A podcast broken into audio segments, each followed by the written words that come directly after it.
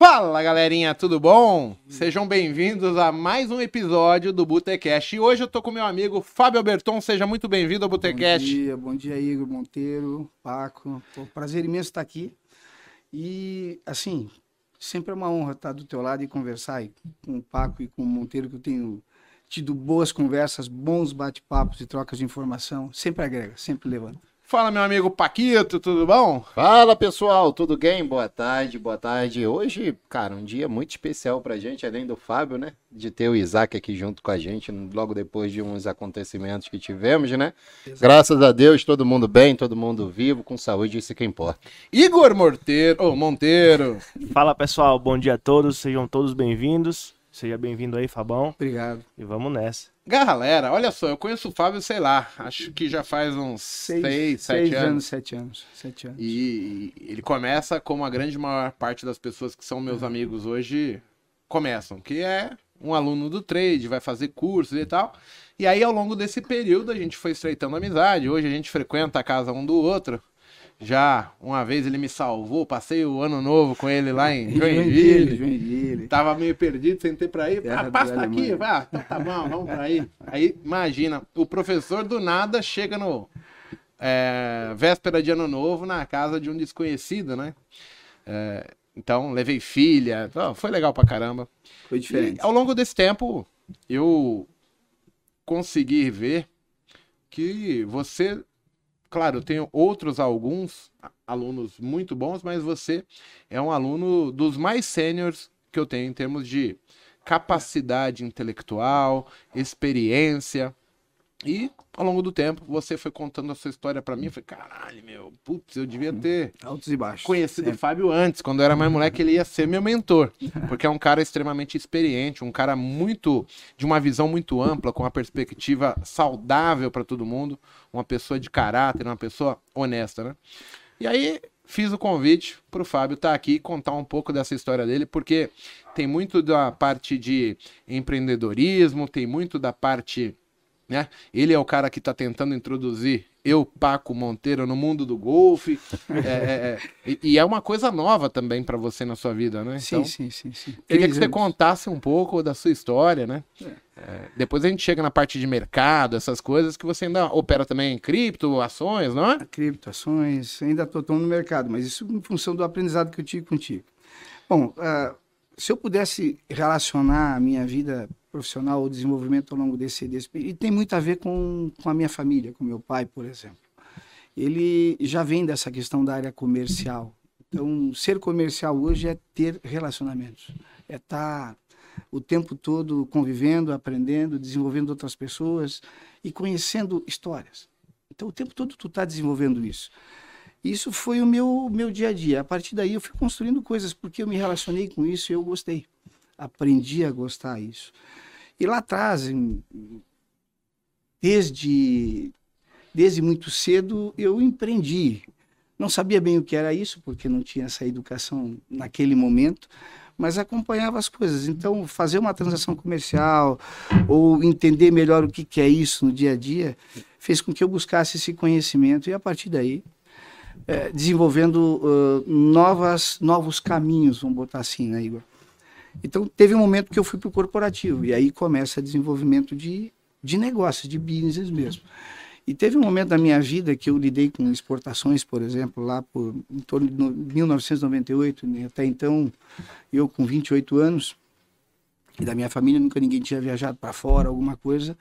Eu, por minha conta e risco, comecei a fazer algumas viagens, comecei a ter relacionamento com outros profissionais de outros países. Isso me ajudou a abrir a cabeça, porque eram mundos diferentes. A Europa, por exemplo, tinha um outro conceito com relação ao nosso país aqui. E tudo fazendo. Já é um trader, né? é uma espécie de trader na época. Comprar e vender, ser um broker nisso é um trader. Só que com negócios é, reais. Né? Hoje a gente fala em fazer trader talvez com ativos, mas o meu ativo era comprar e vender alguma coisa ou exportar alguma coisa. Nessa trajetória, no desenvolvimento desses trabalhos, é, eu acho que o aprendizado maior para mim naquele momento com, com esse pessoal de fora era a forma que eles lidavam com as coisas. Então, por exemplo, quando nós tínhamos aqui uma inflação é, galopante, juros exorbitantes, você comprar um carro, pagar juros aí de 5, 7% ao mês, e tu ia para o mercado europeu naquela época, tu tinha o que chamava LIBOR, que era o equivalente a 2% ao ano. E como eu fiz amizade com alguns empresários e acabava passando um tempo maior, ficava às vezes 30, 40 dias na Europa, duas vezes por ano, muitas vezes. E eu convivia com os finais de semana, aproveitava é, esse momento, me convidava, de Fábio, vem para cá, venha conosco aqui, vamos, vamos, vamos sair, vamos, vamos conhecer. E eu vivia um pouco do dia a dia deles, tanto aos finais de semana, como era o comportamento, como é eram as coisas, e me interessava muito em fazer essa régua de comparação. Como é que era aquele momento daquele país? Por que, que era tão fácil eles terem uma frota nova de carro? Tu andava nas ruas, tu via qualquer pessoa com um bom carro. E nós aqui não tínhamos isso. Nossa frota sempre mais antiga, nunca atualizada. E um dia eu fui numa concessionária, casualmente, numa das viagens, eles estavam trocando o carro. Eram três irmãos sócios de uma empresa. E eu fui na concessionária. Na concessionária estava lá 0,2% de juros. digo, não, isso está errado. Não é possível. 0,2% de juro ao mês, enquanto nós estamos com 5, 6, 7 ao mês. Aí o nome dele era, era Miguel, inclusive eu digo Miguel. É certo isso? O quê? Alto, né? Ele interessa alto, ele disse para mim. Interesse era juro para ele. Juro alto, cara, estão, isso é dado. Quem dera eu ter isso aqui para fazer alguma coisa no Brasil. Nós não temos isso, não. Quanto vocês pagam? 5%, 6% ao mês. Ah, não é possível. Eu digo, é isso mesmo. Então, para ver como nós estávamos distantes das coisas. Outra coisa que me chamou a atenção naquela época, já nesse entendimento de mercado, era a questão, por exemplo, do cartão de crédito. É, nós tínhamos muito cheque, né? O cheque, cheque para pagar tudo. E num, num restaurante, num bar, tu pagava com cheque. E eles chamam, eles têm uma expressão, é pagarei avalado. Ou seja, um cheque predatado. Só que isso só usava o corporativo, a empresa porque a pessoa física não tinha mais isso. Nós estamos falando em 2000, 1999, 2000, 2001, que era o momento deles. Então, qualquer pessoa lidava com cartão de crédito. Isso para nós não tínhamos. Quem tinha cartão de crédito era, era outro nível. Então, são várias coisas. E a correlação é que acabou chegando. Hoje, por exemplo, nós não vivemos sem um cartão de crédito. Hoje, tu fala em cheque. Nós tivemos muitas vezes no nosso mercado empresas dependendo da troca de cheque, factoring, uma série de coisas que trocavam seus ativos. De novo, nós estamos falando de trader, não no trader normal que a gente fala que é uma operação dia a dia, a, abrindo e fechando uma operação no mesmo dia. E com base nisso eu fui vendo oportunidades, Vigor. À medida que eu entendia essas possibilidades que estavam lá e que aqui não tínhamos, digo, pô, aqui pode ser que tenha espaços. Então, no meu tempo de desenvolvimento foi isso. Eu fui olhando para o mercado, eu fui olhando para as coisas e tentando encontrar oportunidades de fazer bons negócios, fazer, trazer novidades. A tecnologia está aí também nesse ponto. Sabe o que é engraçado no que você falou, né? Porque assim, a gente vive num país onde o juro ele é extremamente alto, né? Justo. E esse juro, ele faz com que a gente também não cresça. Por quê? Porque pô, eu olho lá o juro pagando 1,17 é, de renda fixa por mês. Tá dando 16% ao ano. Então, o cara que tem bastante grana, ele olha assim: por que, que eu vou me expor no mercado? Por que, que eu vou empreender? Isso. Se eu acabo rentabilizando o meu dinheiro e consigo viver. Prejudica porque a gente é, acaba não investindo em tecnologia, né? é, em, em, evolução, as pessoas deixam de empreender, ou seja, também vai deixar de gerar emprego, a, as pessoas não evoluem porque o juro ele acaba sendo benéfico apenas para a, a parte rica, né? Uh, o Sim. pobre ele acaba sendo pagando a conta, porque ele vai lá comprar financiado, dividido em vezes, e o juro embutido ele vai consumindo uh, dinheiros que eu dinheiro que eu poderia estar investindo, por exemplo, numa educação, numa profissionalização, num, num, num conteúdo hum. que agregasse na minha vida para que eu pudesse é, evoluir. O Monteiro trabalhou em banco, né? E, e, os bancos se aproveitam muito disso, né? Sim. Porque a grande camada de clientes do banco, a maior parte é, é a pessoa classe D e E, né? Uhum. É, que são os mais humildes. E, e, acaba que essas pessoas vivem penduradas, né? Com carnês de prestação Casas Bahia, Marabras, cartão de crédito, é, prestações de carro, casa, e isso vai consumindo muito da. A gente já falou isso sobre você vender o seu tempo para ter é. que pagar coisas, né? E ao invés de você ter o dinheiro para comprar seu tempo e, e, fazer com que você conseguisse pensar única e exclusivamente em crescimento. Como é que funcionava isso aí o- o lá no Bradesco, o, É, o o, Monteiro? o grande lance que pouca gente sabe que a renda do trabalhador, do CLT, ela só pode ser comprometida em 30%. Seja num crédito consignado, seja num cheque É especial. o limite dele, na verdade. seja, seja num financiamento de veículo, um financiamento de imóvel. E a realidade hoje do brasileiro que ele está tomado em relação em torno de 60 a 70% do crédito dele, não mensal, e sim anual. Mas você não concorda que é meio que uma regra boba? Porque assim, o cara pede teu lerite, aí ele fala, não, você pode pagar uma prestação de uma casa. Só que se você for comprar um carro, o cara olha o mesmo lerite e Sim. ele não tem a consulta pra saber, olha, esse cara já empreendeu 30%. Então, ele vai endividando a população mais humilde a, a ponto que as pessoas apenas trabalham pra pagar juros pros bancos. né? Sim, e de fato, de fato é isso. E assim, a gente tive a felicidade de conhecer o Fábio, que para mim, assim, eu já tive a oportunidade de conhecer grandes executivos no Brasil e, e, assim, conversando com ele, a gente nota ele assim em, em tom de igualdade dos demais, porque é um cara que tem uma experiência de vida e a capacidade emocional de lidar com, com as situações. Eu acho muito bacana assim o, o, o, o jeito, o tom, a, a, a intensidade que ele fala, o, o, o jeito de trazer um problema ou uma solução. Acho que isso engrandece muito a gente, até aqui no, no mercado também, de trazer um pouquinho do Fábio para dentro do, do, do mercado. Monteiro, quando a gente fala, o, o Igor trouxe uma coisa importante, mas eu acho que assim, é, é- tudo é um ecossistema. Então, quando a gente fala nessa questão financeira, tu acabou de falar da- do passivo das pessoas. Monteiro dizendo que tem 60%, 70% de dívidas. Essa é uma das premissas em que se eu não souber gerir meu dinheiro ou o que eu recebo, eu não vou conseguir fazer poupança e tampouco fazer com que eu gere patrimônio. Começa por aí. Então, quando eu falo disso, eu estou falando do quê? Eu vou mais atrás, a gente desdobrar é questão de educação financeira. Nós não temos isso. Quando eu estava relacionando esse negócio da Europa com aqui, é disso. Eles já tinham essa preocupação. Trabalhavam o ano todo para ter 3% de rentabilidade no negócio. Eu não estou falando nem investimento, eu estou falando o empresário trabalhava nove meses do ano para gerar 3% de lucro. E nós tínhamos aqui, se não tivesse um lucro de 20% em qualquer empresa, não era negócio. Era daí para fora. Quando eu, então, vocês geram 20% de lucro no negócio de vocês. Como isso? Então a coisa era tão gerida de uma forma tão é, no detalhe, isso impressionava. Eu digo, ah, eu quero esse trabalho. Imagina um cara desse fazendo um nível de gestão aqui. Só que aqui tinha uma série de outras complicações. Eu estou relacionando esse meu aprendizado, porque esse aprendizado começa a ter de uma forma de tu entender o mercado, entender as relações que as coisas vão acontecendo no dia a dia. Então, por exemplo, várias pessoas, amigos ou próximos, Fábio, é legal investir nisso? Eu digo, cara, o que eu respondo? Tu já parou para entender o que é isso? Essa é a pergunta. Você realmente deu um tempo, porque por natureza, o ser humano quer facilidade. Ele quer que tu diga, ó, faz isso aqui, tu vai ganhar dinheiro amanhã. Sem meter a mão num, Porque você livro. tirou a responsabilidade dele, né? Não, é, aí é Dele decidir.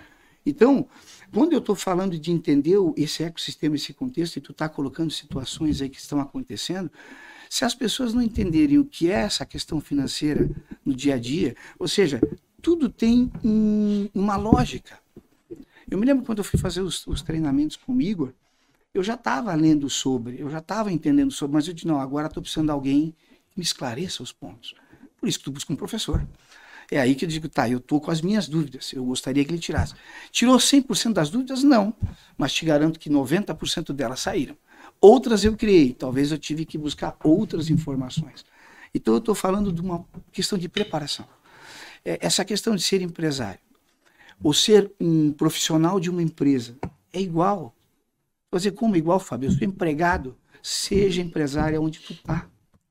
Então, porque se eu encarar que eu sou um empresário, como pessoa individual trabalhando numa empresa, eu não gero receita? Gero. Eu tenho despesa? Tenho. Se eu fosse fazer um, ba um balanço patrimonial de uma empresa, eu não tenho passivo e o ativo. Se eu não tenho mais ativo do que passivo numa empresa, esse negócio é saudável? Não. Aí a outra pergunta: eu coloco dinheiro em mim mesmo para fazer o negócio? Se eu não acredito nem que eu faço e posso gerar renda, como é que eu vou botar dinheiro em mim? Aí eu sempre estou delegando para um terceiro, cara, faz isso por mim para ver se eu, se eu resolvo a minha vida. Então, de novo, nós estamos falando de educação financeira. E alguns dados nos últimos anos, e a gente acompanhando a questão do mercado, Se nós falarmos em 2018, a questão de investimento, e passando, por, por exemplo, o mercado de investimento, nós estamos falando que tinha 500, 600 mil pessoas investindo na Bolsa. 2019, isso passou para um milhão e meio. Em 2020, nós já estamos falando em 3 milhões e 200.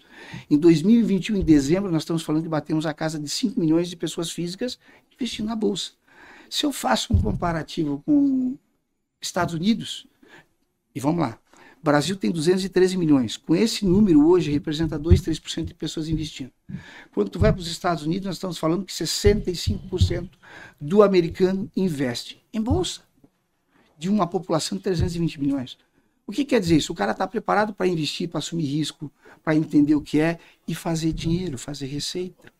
Então, essa questão da educação, Igor, eu te falo assim, ele não sabia o que é a dívida dele. Comprar um apartamento, vamos pensar assim, comprar um apartamento e um carro é um patrimônio. Só que ele é um patrimônio passivo ou é um ativo? Isso me gera dinheiro ou me toma dinheiro? Que é o que tu acabou de falar. Então, esses conceitos que eu quero dizer é o seguinte: o preparo, tanto de uma, pode ser comercial, pode ser de serviço, qualquer coisa a gente está vendendo. E ação, ativo, vende-se e compra-se o tempo todo. Qual a expectativa? Eu vender alguma coisa para tentar ter. Eu comprei por algo, vou vender por algo, esse resultado é que eu quero botar para mim. Se é muito a pouco, isso está muito mais do perfil de cada um. Porque uma das primeiras coisas na época que tu, que tu, que nós começamos a ter um relacionamento, está, qual é teu perfil, Fábio? Tu é moderado, tu é arrojado, ou tu é um cara conservador? Define isso primeiro, para ir para o mercado. Segundo ponto, estuda. Entenda tudo que o mercado te oferece. E dali tu vai selecionar alguma coisa. Isso é que nem ser médico. Eu estudei medicina. Para quê? Eu vou ser urologista, eu vou ser cardiologista, e depois tu vai ter a especialidade. Eu vejo que a bolsa e as coisas, seja ela o que for, ser um bom funcionário, tem que entender o que você vai fazer, o que você vai entregar e o que aquilo vai te render. Talvez aquilo que vai te render como salário não seja suficiente para aquilo que você tem como objetivo de vida. Em algum momento você vai virar chave, em algum momento você vai sair daquilo. Nós estamos falando sempre do que? Preparo, educação. Não tem outro caminho. Olha que engraçado, Fábio.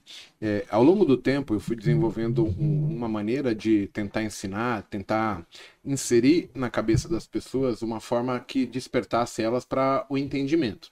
Então eu tento sempre trazer a, a, as principais dificuldades, as principais dúvidas, uhum. sempre no cotidiano da, do que aquela pessoa faz. Então, se ele é médico, eu, eu tento introduzir, tipo, por exemplo, um, um erro, é, um, uma coisa que na profissão dele ele não pode fazer, mas ele está fazendo na bolsa. Eu falei, cara, você concorda que não faz sentido? Aí ele, é, pensando dessa maneira, assim, e eu também cheguei à conclusão que quase tudo que a gente faz na vida é, é tem os mesmos princípios. Sim. O que, que, cabe a nós? É transformar e trazer para minha realidade ou para a realidade momentânea daquela coisa. Aí a, a, gente falou uma coisa aqui que aí eu quero chamar o Paco para falar, que é engraçado. Ó. A gente falou aí de juros altos, né? É, e também falou da falta de educação. Então, por exemplo, a gente tem uma é, demanda muito grande de pessoas chegando à bolsa, mas chegam da maneira errada. É, chegam por uma proposta milagrosa, por, por dinheiro fácil, por, como se caísse do céu. E ao mesmo tempo, o camarada não quer se contentar com meio por cento ao mês, 1%, 1,5% as pessoas querem se expor para falar, não, eu preciso ganhar 100%, 200, 300, e aí entra a questão do juro, porque a gente fica mal acostumado, né? Uhum. Porque o nosso parâmetro é outro. E aí, Paco, lá fora, os grandes fundos, eles se contentam, estouram fogos, batem metas, ganhando 10% no ano. E aqui, se você falar que você ganhou 10% no ano, é uma bosta. É, é, você não acha, Paco, que assim, por exemplo, é, essa questão de você ter os mesmos princípios, se você for um mecânico, se você for um médico, se você for um trader ou se você for um, um, um feirante, a, a, forma como você ge, ge, vai gerir o teu negócio, ela é da mesma maneira e, e baseada, baseado em cultura, nós nos precipitamos. É, principalmente trazendo isso para o mercado financeiro, que é tão prostituído que está a profissão, que vem esses falsos vendedores de ilusão aí que falam, ah, vamos ficar rico, não só no mercado, mas tem também marketing digital. E isso já existiu, essa ganância existiu. Eu estava vendo até um documentário ontem, é, eu não lembro exatamente quando foi o ano, mas um, um desbravador estava navegando, encontrou um, um país, é, entre aspas, ele criou esse país, ele foi para Inglaterra e começou a vender a, a terra desse país dentro da Inglaterra. Então ele isso anos, muitos anos atrás. E o cara conseguiu fazer isso enganando os outros, falando, ó, eu tenho, eu tenho um pedaço de terra, eu vou te vender lá na. Aí falou, ele inventou Pondônia, um negócio desse. E, e ele vendeu lá dentro da Inglaterra. Porque tinha alta inflação, uma opção de coisa envolvida. Aí traz esse comparativo para a gente, né? A situação que a gente vem passando grave de Covid, uma porção de, de fatores que vem aí, demissão, e o cara se depara com uma, um anúncio de é, tenha 100 reais na conta, faça mil. E come... Aí o, o, o, rapaz olha aquilo, mas ele só consegue ver aquilo que o cérebro quer, que é ganhar dinheiro. A perda, ninguém fala, a perda ninguém mostra. E ele acha que ele vai entrar com 100, óbvio que aí você trabalha super alavancado no mercado financeiro, que a corretora te alavanca, né? Para você poder trabalhar. E beleza, vai sair dali com, com mil. Mas se isso fosse a realidade, gente, todos os fundos de investimento do mundo hum. estariam explodindo de fazer dinheiro. Essa não é a realidade. Isso que a gente tenta passar para vocês. Não é, não é, é, não que não seja possível, óbvio. Ah, você está com mil reais na conta em um mês você fez mil reais. Sim, você consegue fazer isso no day trade, mas você tem que ter em mente que esses mil reais também podem evaporar se você não tiver uma gestão, um gerenciamento de risco de uma hora para outra. Como que muita gente lá fora, você falando lá de fora, faz? Lá fora, muitas das vezes, os juros é, é negativo. Né? A, a Europa agora está para aumentar o juro, que é negativo, para poder botar zero e começar a aumentar até setembro, é a partir de setembro, que é quando eles, eles vão parar de injetar dinheiro na economia. É, o pessoal lá, eles pegam dinheiro emprestado no banco para poder investir aqui. Ele pega. Tem um rendimento maior aqui, ele Sim. vai fazer isso. O fundo de investimento, muitas das vezes, ele bate a meta dele como? Como é que ele consegue fazer o capital do fundo crescer? Pô, se eu tomo dinheiro aqui que eu vou pagar 1%, Brasil tá me pagando 12, 13. É risco? É. Mas em título público vai quebrar? Ah, ele vem, traz para cá. E isso é uma coisa que o pessoal acha que day trade é só olhar ali, comprar, vender, mas não, ele não, não percebe que tem uma visão macro por trás, que pode te mostrar o seguinte: quais são as outras oportunidades, ao invés de eu ficar focado igual um, um doido em day trade, que eu posso aproveitar? O que, que eu posso surfar? Porra, será que é melhor? Por exemplo, hoje no Brasil, eu comprar uma franquia, sei lá, McDonald's, KFC, ou pegar esse meu dinheiro e ter garantido, e vai ter garantido, né? Durante um tempo aí, um ano, você pega um, um CDI, um, um, CDB que vai te pagar 110, 115% do CDI, que no final do ano está ganhando 17% de rentabilidade, sem ter que abrir firma, sem ter que ter o risco da falência, sem ter processo trabalhista, contratar pessoas, tudo isso envolvido. Mas tá, tem muito Paco. Aí é que, que entra o negócio. De novo, entender isso. Porque o que, que acontece? Se a gente for desdobrando as coisas, a primeira coisa é o seguinte: para eu ter um patrimônio, eu gerar patrimônio, o que, que eu tenho que ter? Eu tenho que ter uma sobra. Essa sobra ela vem de duas formas. Ou eu faço dinheiro, e eu posso estar fazendo dinheiro com um negócio próprio, uma franquia, o que seja, ou eu posso estar economizando daquilo que eu já estou fazendo. Então, se eu sou funcionário, e, e, e isso é padrão para qualquer coisa, é o que tu falou. Eu não tenho que inventar a roda. Se sobra 10%, é 10% eu guardando. Se eu conseguir guardar 30%, é 30% que eu estou guardando. E aí é um pouco assim, ó. Se você ganha muito dinheiro e você não guarda, é pior talvez do que um cara ganhando menos, mas conseguindo fazer esse patrimônio. Mas, Fábio, mas o cara ganha 100 mil por mês, e, mas não guarda, não guarda nada, vive no passivo, vive endividado, vive para viver o dia e não está pensando daqui a 30, 40. Então, é duas coisas. O poupar e visão de longo prazo vai te gerar patrimônio. O ciclo natural de um, de um ser humano é o quê? Nas primeiras, nas primeiras, e aí eu me, me incluo nisso lá atrás, era o andar com, com pouca idade precisando, não digo nem a questão de ostentar, Mas tu quer conquistar aquela menininha, tu quer ter a, buscar a tua futura esposa, sei lá, qualquer coisa do gênero, ou próprio no meio dos amigos ser um cara de sucesso. É nesse momento que tu te, talvez tu gaste tudo que você receba. Se você consegue ter uma educação, isso se vem de, de casa, já se já vem da tua família tendo esse esse viés por trás, vai fazer que tu enxergue de uma outra forma. Então, você pensar em longo prazo era legal, tu criar isso no teu filho. Eu estou tentando fazer isso com a minha filha agora, que ela está fazendo 9 anos, para 10 anos. O valor do dinheiro e quanto isso pode ser daqui para frente. Eu não tive essa, essa, essa condição. Meu pai sempre me deu uma vida boa, uma condição boa, estarmos viajando, comendo, entendendo algumas coisas, mas eu não tive essa educação financeira. Por quê? Porque normalmente a família ela se transforma assim: é ter um bom carro, uma boa casa, quem sabe uma casa na praia, um terreno a mais e talvez uma casinha para alugar para gerar uma receita. E dinheiro em poupança. E poupança, isso. A poupança sempre foi. Eu... A minha mãe, até pouco tempo, estava nisso. Então, olha bem como é que é o mindset das pessoas. Cabe nós, talvez, levar isso de alguma forma, mudar essa, essa linha de trabalho. Eu vou começar por onde? Por mim, que já estou fechando meus 52 anos, não. Mas pela minha filha, sim. É engraçado você falar isso, de, aí volta assim um pouquinho, um, um pouco do que eu passei, né? Por exemplo, eu tive a possibilidade de, de, trabalhar na executiva do banco e todos os meus amigos naquela oportunidade, tipo, andavam de Audi, Mercedes, alguns um pouco mais. Eu ali com meu Celtinha gás. Só que, verdade. Tava lá. Tava lá, quitado, não devia nada. Só que todo mês sobrava uma grana e a gente recebia 14, 15, PLR, assim, uma série de fatores que no final do ano me davam um, um, um, um, um, saldo que me possibilitava eh, fazer swing trade em Petro e Vale. Isso eu tô falando de 2005, 2006, 2007. E as coisas foram acontecendo. Em 2010, eu comprei meu primeiro apartamento quitado. E enquanto as pessoas estavam andando de Mercedes, Audi.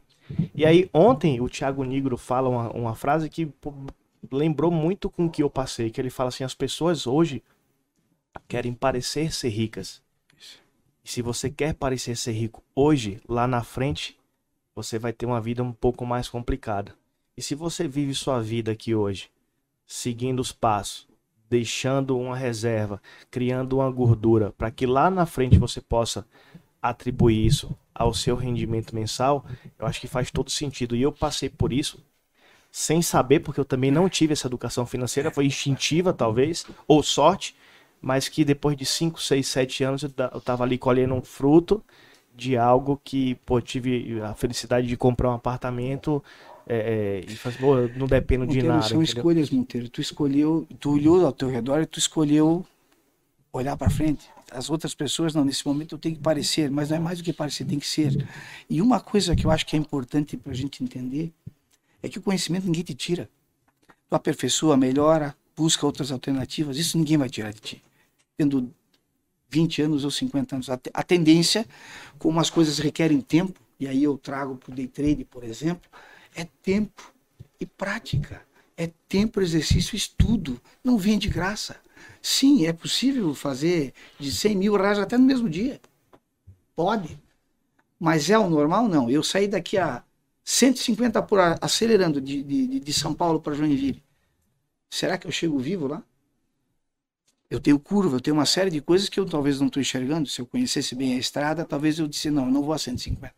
Aqui eu vou ter que 80, aqui eu vou ter que 60, agora eu volto de novo a 100. Então é esse estudo que está faltando. Não, meu carro anda bem, anda 250 por hora. Olha, se eu pegar e fizer a reta e medir, cara, normalmente qualquer um normal vai fazer em 6, eu vou fazer em 4 horas. Vai bonito. Todo mundo acha que tá na reta, né? É, é, o, o isso, tempo uma todo reta, é reta única, firme, isso, é isso aí. E aí que tá a complicação, porque você fica mal acostumado. Você não precisa mexer no volante, não precisa mudar a marcha. Aí dá aquela preguiça, dá até para fechar o olho e tranquilizar. Só que vai vir a curva e você vai se arrebentar. É, é, é essa é, comparação é muito relativa, é muito interessante.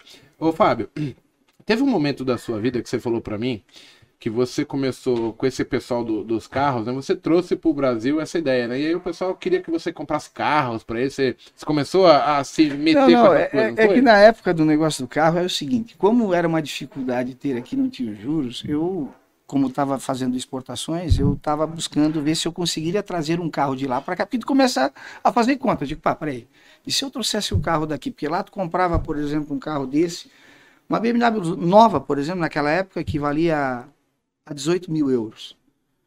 Vamos pensar assim, hoje o euro está 6, mas na época não. Então tu olhava assim, era como se fosse 18 mil reais lá e aqui custasse 100 mil. Digo, meu Deus do céu eu vou levar umas quatro dessas aqui para lá para ver o que dá, né? É, mas aí, aí começava aqui. todo um outro lado, que é essa questão da importação, a, as, os, as taxas. Quando você é um expatriado, digamos que eu fosse um espanhol e estivesse aqui no Brasil, automaticamente eu tenho essa condição de trazer um carro de lá, ou que se fosse um americano, posso trazer, inclusive, e deixo de uma forma legalizada durante o período que você está trabalhando aqui e depois tu tem que voltar com esse carro de novo. Mas então tu tem toda uma logística de transporte, tem uma série de coisas. Tinha esse benefício de ser um custo menor comprar, mas tinha tudo um, um enrosco. Já fazem para dificuldar para você ter que comprar aqui, pagar os impostos normal, tem que ser. Acho que tem que pagar tudo de uma forma correta. É que é abusivo o que tem hoje. Hoje, hoje para você ter um, bom carro, eu vou dar como exemplo, é, nós estávamos falando em patrimônio de ativo, Imagina tu comprar um carro, eu vou dar um número qualquer, um carro em 2019 por 100 mil, carro zero, e esse mesmo carro, três anos depois, vale 125, 130, ganhou é louco, 30%. Né? Pô, o brasileiro lá atrás, naquele período, quando se falava em carro, era investimento. Você comprar um carro era investimento, não era despesa. Tu vai para o americano, aquilo lá está diluído no dia a dia dele. Aquilo não é para ganhar dinheiro, é para usar. Isso, mas o, o, europeu é a mesma coisa. A diferença, talvez, dentro desse tipo de situação de compreensão é isso. O que, que é um passivo e o que, que é um, um ativo? E tu fez as escolhas certas, entende, Monteiro? Então, quando tu disse assim, não, peraí, ando com o meu carro, mas daqui a pouco eu tô com isso, tá pago. Essa foi uma regra que eu escolhi com a Niviane nos últimos, sei lá, nos últimos 10, 15 anos, foi isso. Não ter dívidas, ou procurar não ter dívidas. Procurar sair de dívida tentar comprar o máximo à vista ou tentar fazer alguma coisa assim, tentar isso. Porque eu, é, é, é complicado também. É mais complicado. Depende do momento, de quanto e, você ganha. Ah, e, e, ah, e, quando tu fala, por exemplo, num negócio, seja ele, pode ser um ativo, pode ser uma empresa, é cíclico. De, de repente, esse momento, determinado produto que eu vendo, pode estar acontecendo e está em alta em venda, e está em baixa, talvez outra coisa a, as ações ou qualquer ativo é a mesma coisa. Criptomoedas está 50% abaixo do que comprou a 360 mil. É momentâneo? Não sei. Em tese, sim. Se olhar historicamente, é isso. E todo produto tem sua história, tem seu negócio. Quando é uma coisa nova, tu vai ter que pagar para ver ou esperar que as coisas aconteçam. De novo, nós estamos falando em escolha, entendeu? Tu teve, eu diria assim, a sabedoria de fazer as escolhas certas.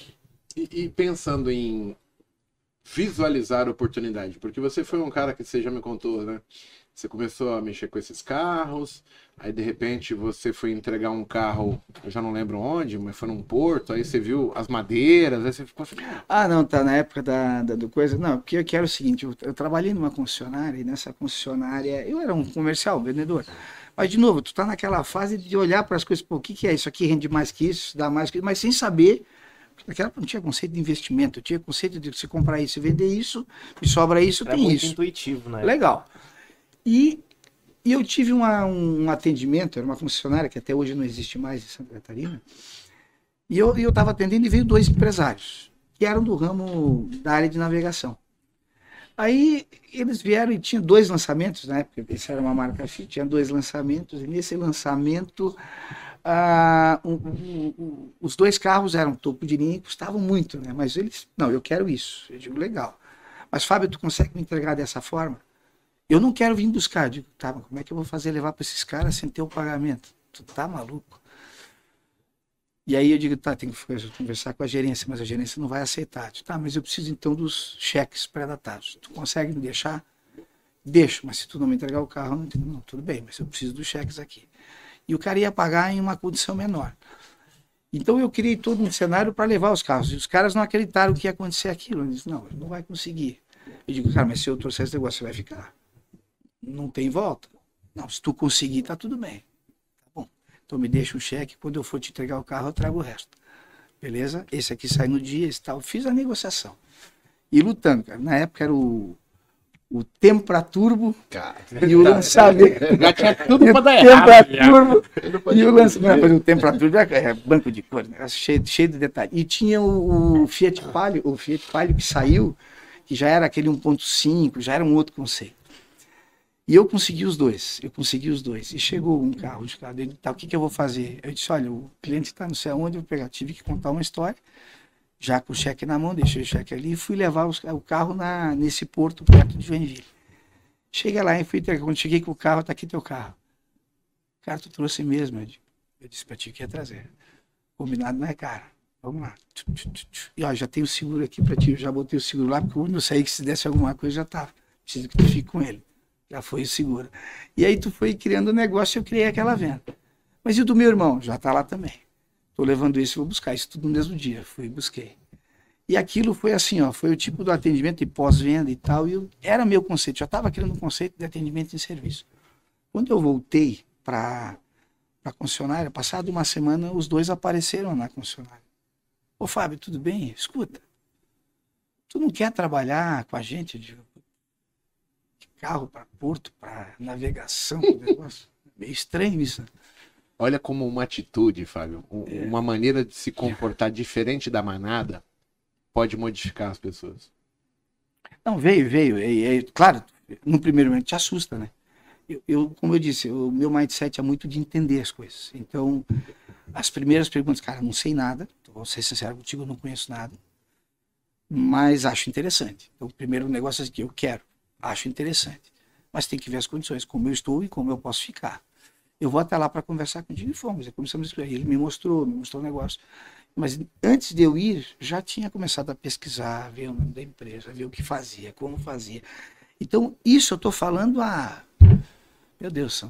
Eu tô com 52, são 30 anos atrás. Então, lá começou essa cultura de eu, de eu entender as coisas, eu fomentar isso. Quem é o que, quando e como, para onde vai, como vai. Isso faz parte do meu dia a dia hoje, do que eu faço, inclusive. Hoje, na questão, eu sou head comercial, por exemplo, de uma empresa de tecnologia. Então eu estou eu, tô preocupado com isso, preocupado com o meu cliente, o que ele faz, o que ele pensa e o que ele quer. O que eu tenho, eu tenho a obrigação de entender. E como isso se conecta com a necessidade dele. Então eu vejo muitas vezes o já mudou mais essa questão, por exemplo, do, das empresas financeiras ou suporte financeiro, um assessor, como usam muito, mais preocupado em entender o perfil, mas ainda eles trabalham de uma forma clichê. Tu me entende? A receita do bolo, né? Isso, tipo assim, é muito aquilo. Talvez uma conversa diferente faça com que esse cara tenha uma experiência diferente. Hoje é mais do mesmo. Por isso que muitas vezes a coisa não engrena. Então tu tem uma massa de gente vindo para ofertar esse tipo de serviço no mercado do mesmo jeito. Eu quero dizer, é mais um. Quando tu estava no Bradesco, quando tu levasse alguma coisa do Bradesco, era aquele perfil, era sempre aquela coisa. Tá, mas me explica melhor. Não, ia, não é isso aqui. Sabe? Tipo, não dá a condição de ter, trocar uma experiência. Então, quando eu estava aquele negócio, quando eles vieram, tá, eu digo, tá, qual é o objetivo de vocês? Por que eu? Que não pegar alguém? Esse era o meu questão. Por que eu? Por que não pegar alguém dessa área? Fábio, acho que tu consegue levar uma outra mensagem. Digo, pô, legal, tá vendo algo que eu não estou enxergando. E aí foi. Mas daí daquilo ali começou a ter outras conversas. E quando eu estava naquele negócio ali, começavam a vir perguntas para mim de gente que visitava a questão portuária e visitava aquele lugar. Eles me perguntavam, Fábio, tu sabe quem pode me fornecer isso? Já sei. Pegava e dava o nome. Tchum. Lá, e o cara lá e fechava o negócio. Mas isso começou a ser corrente. Aí o mesmo cara voltando duas vezes. Ô Fábio, tu tem para isso aqui também? Tem. Depois que veio a quarta vez que esse mesmo cara veio, eu digo, cara, eu vou ter que pesquisar. Eu vou ter que começar a olhar melhor, eu não sei, isso aí eu já não sei. Pô, mas dá uma procurada para mim, vê lá, porque tudo que eu tinha indicado tinha dado certo. Eu voltei para casa e digo, parei, deixa eu dar uma olhada nesse mercado. E vai olhar mercado. E vai olhar a situação. O que, que eu encontrei? Oportunidade de negócio. Aí na pesquisa eu vi a dificuldade que era o cara encontrar um fornecedor. E lá fora eu comecei a entender a coisa. Como é que eu cheguei lá fora? O cara me consultava no Brasil e ele disse, Fábio, eu quero isso desse jeito, desta forma. Tá, mas qual é a tua dificuldade? Eu não encontro isso desse jeito, desta forma. Eu, deixa eu ver. Esse é o, esse é o, é o script que você quer? É. Dá uma olhada fora. Ei, pessoal, eu preciso disso, desse jeito, desta forma. Ah, eu consigo desse, desse jeito. Voltava. Cara, não, não, tu não entendeu. É disso, desse jeito, dessa forma. É o jeito dos caras trabalhar. Eu não quero te dar um milímetro a mais, nem perder um milímetro. Eu quero te dar o que eu te paguei. Eu quero isso. Esse é o jeito deles de fazerem negócio. E eles não conseguem aceitar essa coisa do jeitinho. O jeitinho não funcionava. E aí, a gema ou a oportunidade estava nisso, de você criar fornecedores disso, desse jeito, desta forma. E aí começou a conectar e surgiu esse negócio para mim durante um tempo. E isso não foi só sucesso, Igor. Teve meu momento também de, de, de, perda. Assim como qualquer negócio, quando tu tá, eu tinha muita habilidade comercial, mas eu tinha pouca habilidade de gestão. E não tinha essa formação. Então, naquele momento, eu consegui levar um patamar legal, mas chegou um momento que eu perdi, principalmente quando entrou Lula, que era um momento uma virada de 2003 para 2004, que tudo ficou numa correlação dólar e a exportação em dólar saiu lá do seu 1,60 que estava antes para R$ reais. Então, por exemplo, eu tinha alguns produtos que eu comprei numa naquela fase é, eu comprei a 4 dólares e como o mercado, veja bem, não estou falando do mercado de ativos, estou falando do produto. Naquela época a madeira começou a cair isso, caiu o preço do, o dólar começou a cair, como você comprou em dólar, então tinha uma quantidade de dólar, estava aqui, só tinha duas, duas opções, ou espera ou vende. E aí eu tive, depois de quatro, cinco meses, eu tive a opção de sai. E ali, vamos dizer assim, que houve uma quebrada mesmo. Por quê? Porque não estava preparado para aquilo. Aquilo me deu mais uma lição para minha vida. Tipo, é, é, a parte legal disso é que assim, né? Você, a, a gente, ela, a, nós acabamos sendo muito simplistas, minimalistas, né? Porque assim, você achou uma oportunidade que estava dando dinheiro, mas ao mesmo tempo é a mesma história. Você está dirigindo na reta. Uhum. E, e, cabe a gente entender que, independente da área, independente da profissão, do, do que você está fazendo, se está indo bem, talvez você esteja na reta e você tenha que se preocupar. E quando chegar a curva?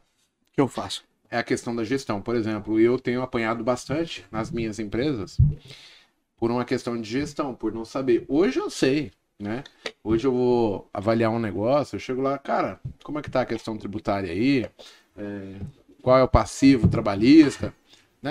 A primeira vez que eu fui, eu caí de gaiato. Hum. Já, já caiu no colo o passivo trabalhista todo para mim e a parte tributária que a pessoa estava devendo. Nunca havia pago um imposto sequer. Hoje eu já consigo avaliar a empresa, mensurar quanto vale, se é um bom negócio ou não, com algumas perguntas bobas. Essenciais, né? Coisas Exato, simples. que eu não assim. tinha. É a mesma história que você falou de gestão, né? A gestão para o mundo nosso do trader, ela é extremamente importante, porque assim, as pessoas esquecem, Fábio, que mesmo fazendo de repente da maneira errada, é possível ganhar mesmo fazendo da maneira certa, o mercado irá mudar, vai vir a curva. Sim, sim, sim. Né?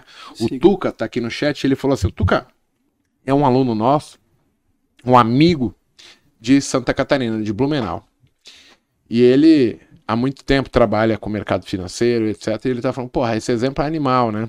É a mesma coisa, você está com um setup bom para tendência, e aí o mercado vai entrar na consolidação. O pessoal não entende que o mercado ele vai mudar, ele vai passar por momentos melhores, piores, mais lentos, mais rápidos, mais laterais. E isso proporciona com que as pessoas mudem de setups constantemente, não entendam que, por exemplo, ela tinha um setup bom para tendência e ela não deve separar ele, né? E deve criar outro agora para uma situação de mercado diferente. Então, é, novamente, a gente está falando assim, cara, se você tiver, for bom em alguma coisa, conseguiu entender, superar, receber uh, os insights daquilo e você conseguiu corrigir, se você pensar na mesma proporção de correção, de como uhum. é ter o bem-estar daquilo, você conseguiria adaptar para o mundo trade, para o mundo investimento, para o mundo cripto, forex, para que você tenha uma boa gestão do seu dinheiro, para que você consiga de fato entender se é, é para você ou não aquilo. É um bom negócio ou não é um bom negócio, né? Que a gente tá falando. E é engraçado porque nós que vivemos com essas pessoas, é, normalmente no nosso mercado, como mentores, como instrutores, professores, normalmente a gente nunca pega um cara que ele está disposto a, aprender. A gente pega pessoas que estão extremamente machucadas, desanimadas, desiludidas, com feridas enormes psicológicas e financeiras. E, e as pessoas, por exemplo, eu vou dar um, um, exemplo. Algumas semanas atrás aí, a gente tem pessoas que perdem, estão vindo, no, por exemplo, no co que perdem uma grana violenta. A gente está falando de 200 mil, 500 mil reais, um milhão, e o cara não sabe mexer na plataforma. Ele não sabe o que é um stop offset, não sabe riscar um Fibonacci. E ele topou arriscar uma quantidade enorme de dinheiro sem saber porra nenhuma. Sim, sim, sim. E, e, e, hoje ainda, depois do acontecido, você começa a ver que as pessoas acreditam em milagre, que vai cair do céu. E ele não está é, na sua. na realidade é, real do mercado. Realidade real. Hã? Hã? Não, mas é, mas é uma realidade. É, é, esse, é, vai cair na real mesmo que saibam, vamos lá, tu tens é, sete anos que tu tá, que, que, eu te conheço, mas tu já tá há quanto tempo? O Paco já também tá, tá bastante tempo, o Monteiro da mesma forma. A gente erra. Muito. E vai errar. E agora, se vai errar pouco ou vai errar muito, tá muito mais na condição de você escolher esse caminho, esse negócio. Eu já tive situações de operações que eu errei bem, e não deveria, mas é aquela história, a ganância. E tu sempre vendeu isso com Fábio, ganância. Esse negócio que eu tava falando da da, da, da, daquele negócio da exportação, quando chegou nos quatro, que eu botei todo o dinheiro comprando a madeira, é ganância. Por que, que era ganância? Porque se eu tivesse feito uma reserva daquilo, não tinha dado esse problema. Porque, mas eu não tinha esse entendimento. Eu digo, não, vou, vou investir tudo em isso aqui, que é uma coisa que vai continuar. O mercado continua, continua querendo, continua buscando, mas eu estou fora do jogo naquele momento. É a ganância mas muito mais relacionado à falta de conhecimento. Isso, hoje, no caso isso. dele, sim. No mercado financeiro é, é, é, é, muito mais ganância por as pessoas acreditarem que vão ficar ricos do, isso, do dia para Ninguém quer é, rentabilizar patrimônio. Ela quer ficar rico da noite pro dia. Parar de trabalhar, ficar em casa. É, é um pensamento é, esdrúxulo, é, assim, é, porque pode acontecer, mas não é assim, não em é. lugar nenhum, em profissão nenhuma. Esse é o pensamento, né? Quer dizer, quando tu diz assim, eu quero ter uma renda passiva, eu gostaria então de algum momento esta renda estar gerando, gerando a, a receita que eu preciso. Então, quando tu faz uma, um investimento em previdência privada, tu dá a mesma coisa, vou pagar 20, 30 anos para depois eu ter uma receita. Ah, quer dizer, a lógica é essa. O problema é que é o seguinte, eles não desdobram para começar, tá? O que você está fazendo para chegar lá? Não faz. Eu sei que é um clichê e muitas vezes as pessoas vão falar, pô, vão falar mais dos mesmos. Mas é. Mais do mesmo, não, porém melhor, né? É, nesse caso, a afirmação é: pode tentar o que for. E vai acontecer do cara realmente, do dia para noite, ter ficado milionário e 90% ter ficado pobre. Aquele que conseguiu, ele vai dar o exemplo: olha só, eu tal. Então, poupar, sair de dívida, não ter dívida, já vai começar a gerar alguma coisa. E você ter aptidão por risco e saber qual é o tamanho do risco faz parte. Se tu não está dentro dessas três premissas, tu não consegue estar tá investindo na bolsa ou em qualquer outro lugar. Pode ser até numa empresa. É, esse é o ponto. Se eu estou trabalhando, eu te, tá, mas tem um curso que vai custar 30 mil reais para ser melhor no teu negócio. Ah, eu não pago, não. Tu acredita no que tu faz mesmo? Pois tu não... Ou tu está enxergando que esse negócio não vai te render o suficiente, então tu não vai investir nem em ti mesmo. Entende? Hoje uma empresa boa é a empresa qual? A empresa que investe. Tá, mas a empresa tem que investir. Se ela não investir, eu tenho que investir. Quantas e, quantas? O cara investe em tecnologia para melhorar o atendimento, para melhorar. É, as pessoas estão sempre investindo. A questão é se você está fazendo uma boa escolha sobre o boa seu investimento. Escolha, é isso aí. Eu também penso assim. Por, aí, que nem assim, vão falar, ah, mas tem gente que engana. Cara, desculpa, mas quem está avaliando é você. Então você é. não tem uma capacidade de é. avaliar correta significa que você precisa de mais educação, ler mais, procurar se informar mais. É, porque assim, tudo na vida vai ser assim. Trocar experiência com quem Você vai na feira, aí você fala, porra, comprei um mamão. Porra, mas esse mamão tava caído. Aí, se você perguntar para alguém, o cara vai, cara, mas se você tivesse vindo às sete da manhã, o mamão tava fresquinho, mas você chegou a meio dia e meia. Se ele quisesse te ensinar a comprar um mamão fresco, ele poderia.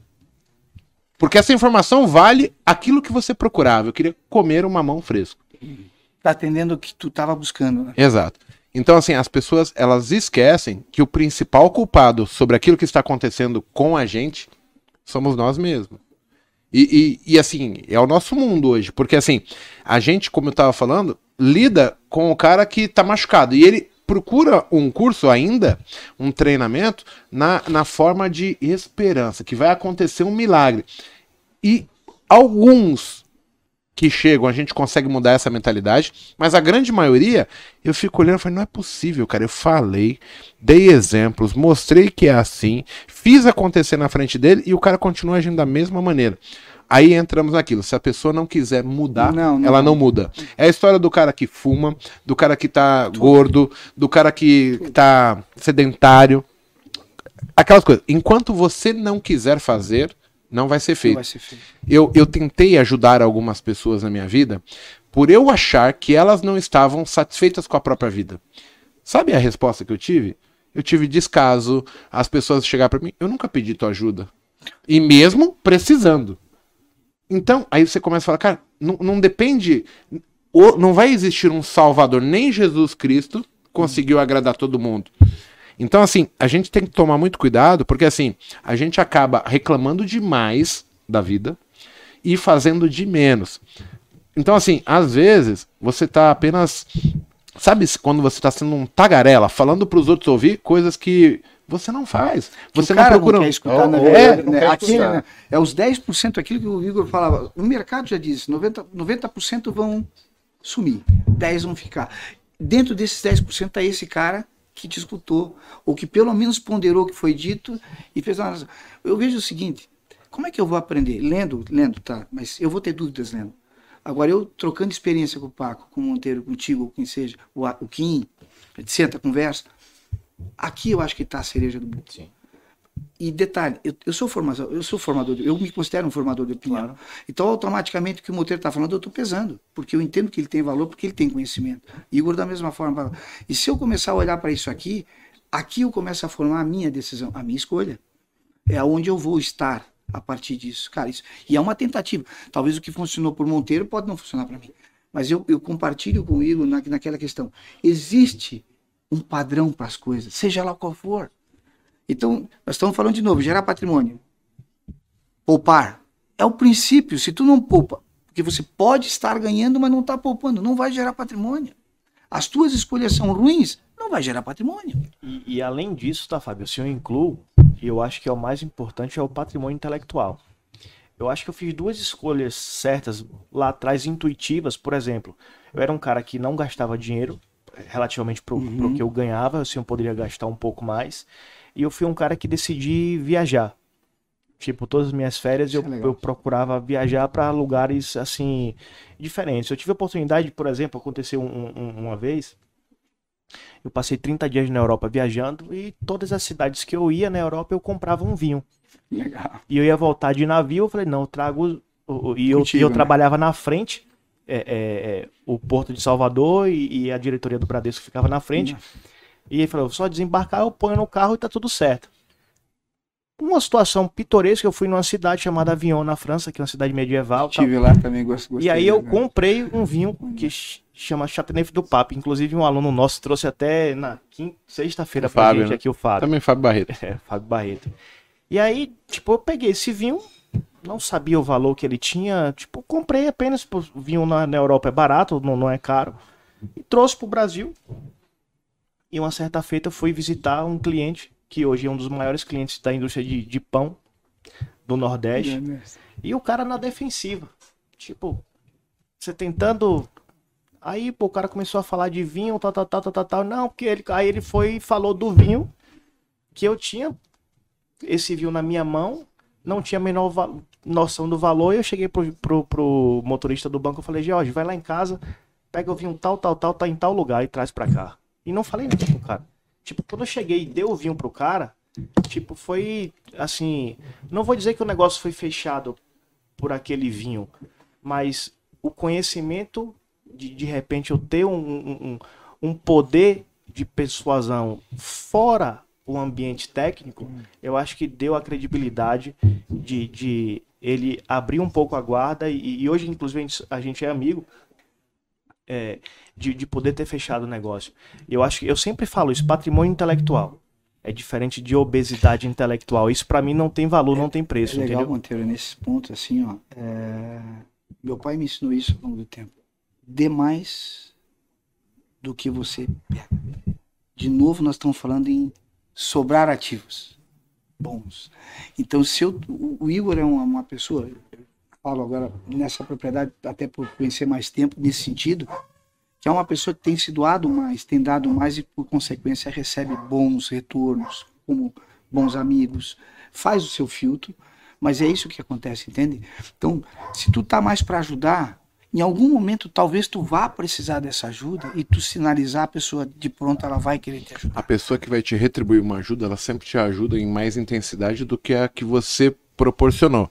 Não estou falando que a sua ajuda foi menor, mas assim, a percepção é que Sim, sim, sim. eu fiz porque eu podia fazer, certo? Isso, fez de coração. Agora, o que eu não podia fazer tem um valor muito grande. Isso, isso. Então, eu acho que a pessoa tem esse sentimento porque eu fiz algo por ela que ela não podia fazer. Mas quando vem pra nós, você recebe isso como uma pancada. Fala, caralho, eu dei um vinho pro cara e o cara fez isso por mim, que de repente ele bateu as metas. Então, assim, você consegue mensurar a resposta como muito mais valiosa. E, e muitas pessoas eh, querem subtrair eh, qualquer tipo de. eu vou chamar de ajuda, mas não seria ajuda. Qualquer bondade, qualquer. eh, Tá cobrando já na sequência. Exato, tá sem ter e entregue nada, né? Então, assim, começa a ficar complicado, porque aí você sai do cara que. é, né, primeiro se entrega. E depois se recebe. Nunca se cobra. Não, não se cobra. É a mesma coisa que. Porque você não fez por interesse. Não, então. E, e isso, isso gera uma energia positiva, vamos botar dessa forma. Isso tem a ver Porque, também porque eu não estou preocupado, tá, eu vou agora sair com o Paco e, e vou, tá, agora eu vou ver o que, que ele pode me. Não, não é por aí. Eu- eu- esse é o erro. Então, eu sempre digo, por consequência, se você fizer boas escolhas, vai ter um resultado legal. Por consequência, se você estudar, a tendência é você ter um resultado legal. E assim vai.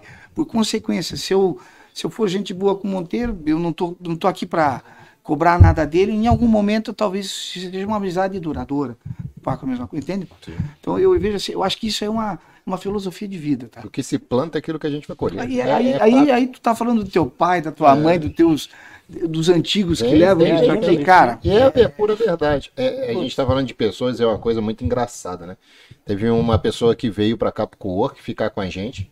Aí essa pessoa ficou lá do meu lado. E eu tô explicando pra pessoa, não faz isso, não faz isso, não faz isso, olha pra isso, aprende aqui. A pessoa tá ali pra poder aprender, né? Beleza. É a pessoa do meu lado e eu sou ali, pô, cara, não tá Batendo. errado. Ajuda. Orientando, tá Pô, você vem pra orientar. cá pra aprender, não faz, não faz. Beleza. E aí passa um dia, dois, três, uma semana e eu tô vendo a pessoa fazendo Mesma errado. coisa. Aí a pessoa desceu. Aí o mago passou. Aí essa pessoa ali, ou seja, como é que é o ser humano, né? Ele quer ouvir aquilo que agrada a ele. Ele. Aí o mago passou lá embaixo e escutou essa pessoa falar: Nossa, eu tô me sentindo sufocada com o Paco. Tá sendo mais duro, tá tentando co- cobrar pra botar o cara no eixo. E, e a pessoa não quer. Não, não. Por quê? Porque ela veio pra ouvir aquilo que pra ela faz sentido. E, e talvez não seja isso, talvez assim. Você quer o melhor pra ela, mas ela não sabe qual é o melhor pra Qual é ela melhor. ainda. Ainda. É, isso é engraçado, porque aí você sai de um cara que tá ajudando pra um cara que está pressionando. Então você tem que cuidar assim. Por isso que normalmente as pessoas elas têm que quebrar a cara para ela falar, assim, não, peraí, deixa eu descer desse palanque que eu tava, porque não é bem assim. Só que são poucas que conseguem descer do palanque, E dar voltar, três, quatro né? passos atrás e falar, olha, me desculpa, eu tô errado, eu preciso fazer. Não, a gente continua ficando em cima do palanque, tomando pancada e vai cair sempre do mais alto. E um professor meu da, da FGV, ele comentou duas frases da minha vida que, que, que ficaram no MBA que eu fiz. É, eu, eu fui relatar para ele, escuta, eu tô com dificuldade de, de passar determinada informação, não é informação, o conhecimento para transformar aquele cara no que eu preciso para aquela área. O cara não entra na cabeça dele. Aí o professor disse assim, Fábio, tu já perguntou para ele como é que ele quer, como é que ele quer aprender? Como? Tu já perguntou para ele como ele quer aprender? Eu estou só dando um exemplo, né? Porque muitas vezes é aquilo que o Igor falou e que tu passou. Tu tenta empurrar o teu conhecimento do jeito que tu aprendeu, talvez o jeito que você vai tentar passar, vai por aqui que o negócio vai. Mas às vezes o cara é intuitivo, às vezes o cara é mais de ler e depois tentar. Eu não sei como ele quer aprender. Cada um tem um jeito de aprender. Eu sou um cara que gosto de entender, pesquisar e depois eu vou tirar a informação com quem sabe. E isso me ajuda a eu primeiro estar tá materializando aquilo para depois eu correr para cima.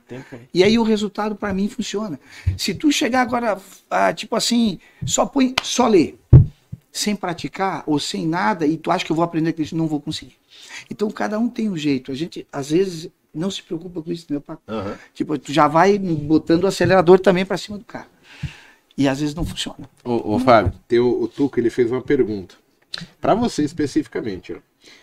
Fábio, tua irmã te fudeu. Acabou com a tua empresa de 15 anos. Como reagir? Eu primeiro dava um tiro na minha irmã, viu, Tuca? Mas assim. É... O primeiro passo é você achar que não foi tua irmã que te fudeu. Foi é. você que se permitiu ser fudido. Ah, boa. Eu acho que aí tem tudo a ver. Começa a ficar assim. Porque se você não tivesse dado mole, não tivesse deixado abertas as portas, a, a, a gente não estaria falando sobre isso. É, quando a gente chama a responsabilidade para si, né? Porque assim, erros vão aparecer. Independente se alguém vai te fuder ou não. Por exemplo, eu já tomei pancada no mercado financeiro, né? Então, em algum momento, eu não precisei de uma irmã, não precisei de um amigo, de um colega ou um desconhecido. Mas eu mesmo fui lá e queimei a porra toda do dinheiro porque eu achava, eu achei, eu, eu, eu, eu, eu. A, a verdade, a, Exato. a minha verdade, não é a verdade. Então, assim, eu não precisei. Talvez a palavra irmã, a palavra amigo, a palavra desconhecido me fudeu. Não, cara, você não precisa de ninguém para te fuder. Você, às vezes, se fode. Eu não e... sei se o Tuca tá querendo é saber tuca, se tuca, ele... Tuca, Tuca. Se o Tuca tá querendo perdoar irmão, ou não. Eu digo assim, ó, perdão para esquecer. Se tu, se tu perdoou, vai esquecer. Se tu não perdoou, mas pelo menos assim, tudo bem, eu aceito. E tem que fazer diferente. Vamos recomeçar. Verdade, vamos recomeçar. Agora, recomeça fazendo certo. Você sabe como fazer. Então, assim, é engraçado, porque olha que coisa. Né? A gente está falando de business, negócio, dinheiro, mas a gente enfrenta algumas mudanças de vida, e aí eu acho que o Fábio tem duas muito reais, né? É, o, o Fábio ele tem um probleminha na perna, né? Também, num acidente de moto lá atrás. Então, assim. É, é, era um cara sadio, saudável, que era meio sem limite é. também na, na moto. Não, é, também não. E ali é como se eu tivesse queimado o meu dinheiro. Por quê? Teoricamente, uma imprudência sua também fez te estar muito rápido. É e, e, sofrer um acidente que você. E falta de. Aí, de novo, falta de experiência. Eu já andava de moto mais pouco e assim, e aquilo ali eu saí numa curva, acabei me, me ferrando a perna. Tal, então, mas veja como assim, você não precisou de ninguém. É, não. Eu, é, você poderia ter evitado tudo. É. Exato. É igual eu com o dinheiro. Então, assim, no final, por mais que a gente culpe os outros, aponte os dedos, tem uma fatia de responsabilidade que ela não é menos do que 90% que é tua. Que é tua as escolhas. Então, assim, isso é complicado, porque a gente está sempre assim, arrumando uma maneira de se tranquilizar, e ao invés de falar assim, tá, cara, o erro é meu, eu vou corrigir, isso aqui nunca mais vai aparecer na minha vida, ou nunca mais vai ser o transtorno que está sendo. Então, assim, tem algumas coisas que complicam. Queria que você continuasse falando um pouco da tua história, para chegar como lead de comercial da, da Celbet, certo? E trabalho lá. Então, aí a partir disso, desse, de, desses pontos que eu, que eu comentei ali do desenvolvimento, eu fui. Eu, aí tem uma passagem mesmo, essa parte aí da minha vida, do acidente de moto, ela me, me deu uma guinada ali. É, perder uma mobilidade, quer dizer, eu, eu ando normal, tudo, mas eu tenho uma dificuldade, me dói o pé, coisa e tal. E aí eu passei um momento, inclusive, que eu ganhei, ganhei um pouco mais de peso, ganhei bastante peso na época. Depois eu tive que fazer algumas coisas de cirurgia e tal, e voltar a me reencontrar. Então, é aquele negócio do, das fases cíclicas, né, que tu tem. Então, estava bem, de repente não estava novamente, tive que me reencontrar como profissional, como, enfim, tudo.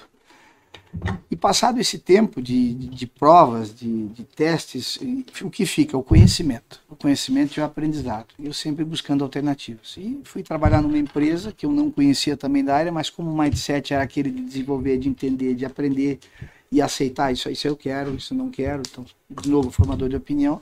Eu fui para a área de tecnologia há uns alguns anos atrás já. E a partir dali nós começamos a, eu comecei a, a, a reforçar e a entender melhor esse nível de conhecimento e a, a aplicar isso no dia a dia. Mas hoje como um profissional trabalhando numa empresa contratado para aquilo, então ajudando em expansões, ajudando em, em desenvolver mercados. Então era uma habilidade que eu já tenho de forma natural. Gosto de viajar, gosto de entender e conhecer as coisas. Tudo isso acabou gerando essa possibilidade e estava bastante linkado com aquela nova função. Sempre foi a questão comercial, mas nesse momento é comercial, só que numa outra posição estratégica, vamos botar dessa forma.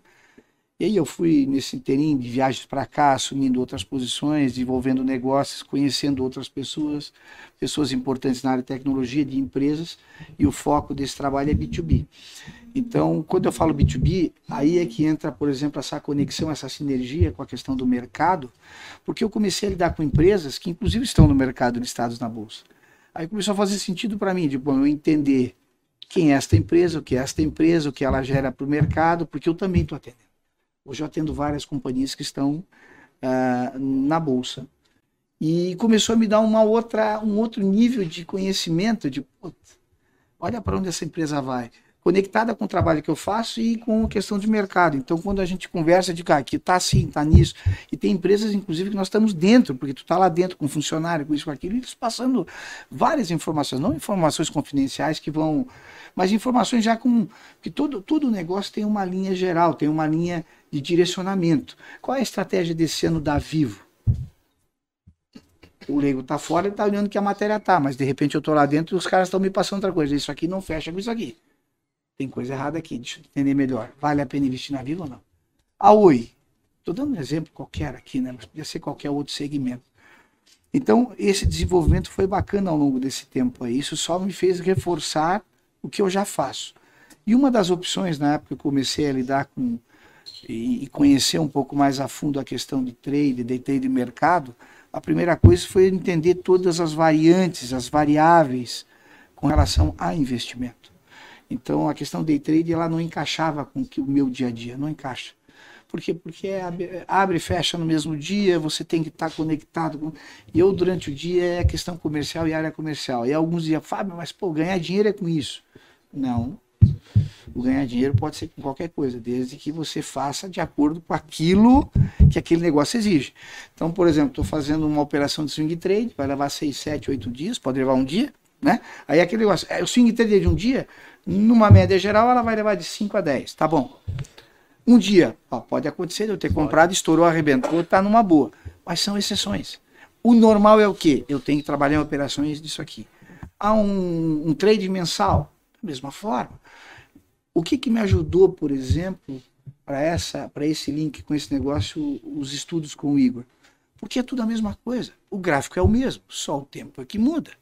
Gráfico de minuto 5, 15, 10, o que seja lá o que vai mudar. Ele está vendo o movimento do preço o tempo todo. E um gráfico com maior tempo é a mesma coisa. Então, isso, isso foi a primeira correlação que na época de cara, só a questão do tempo de execução. Mas o sentido de análise é o mesmo. Perfeito não, não muda. Né?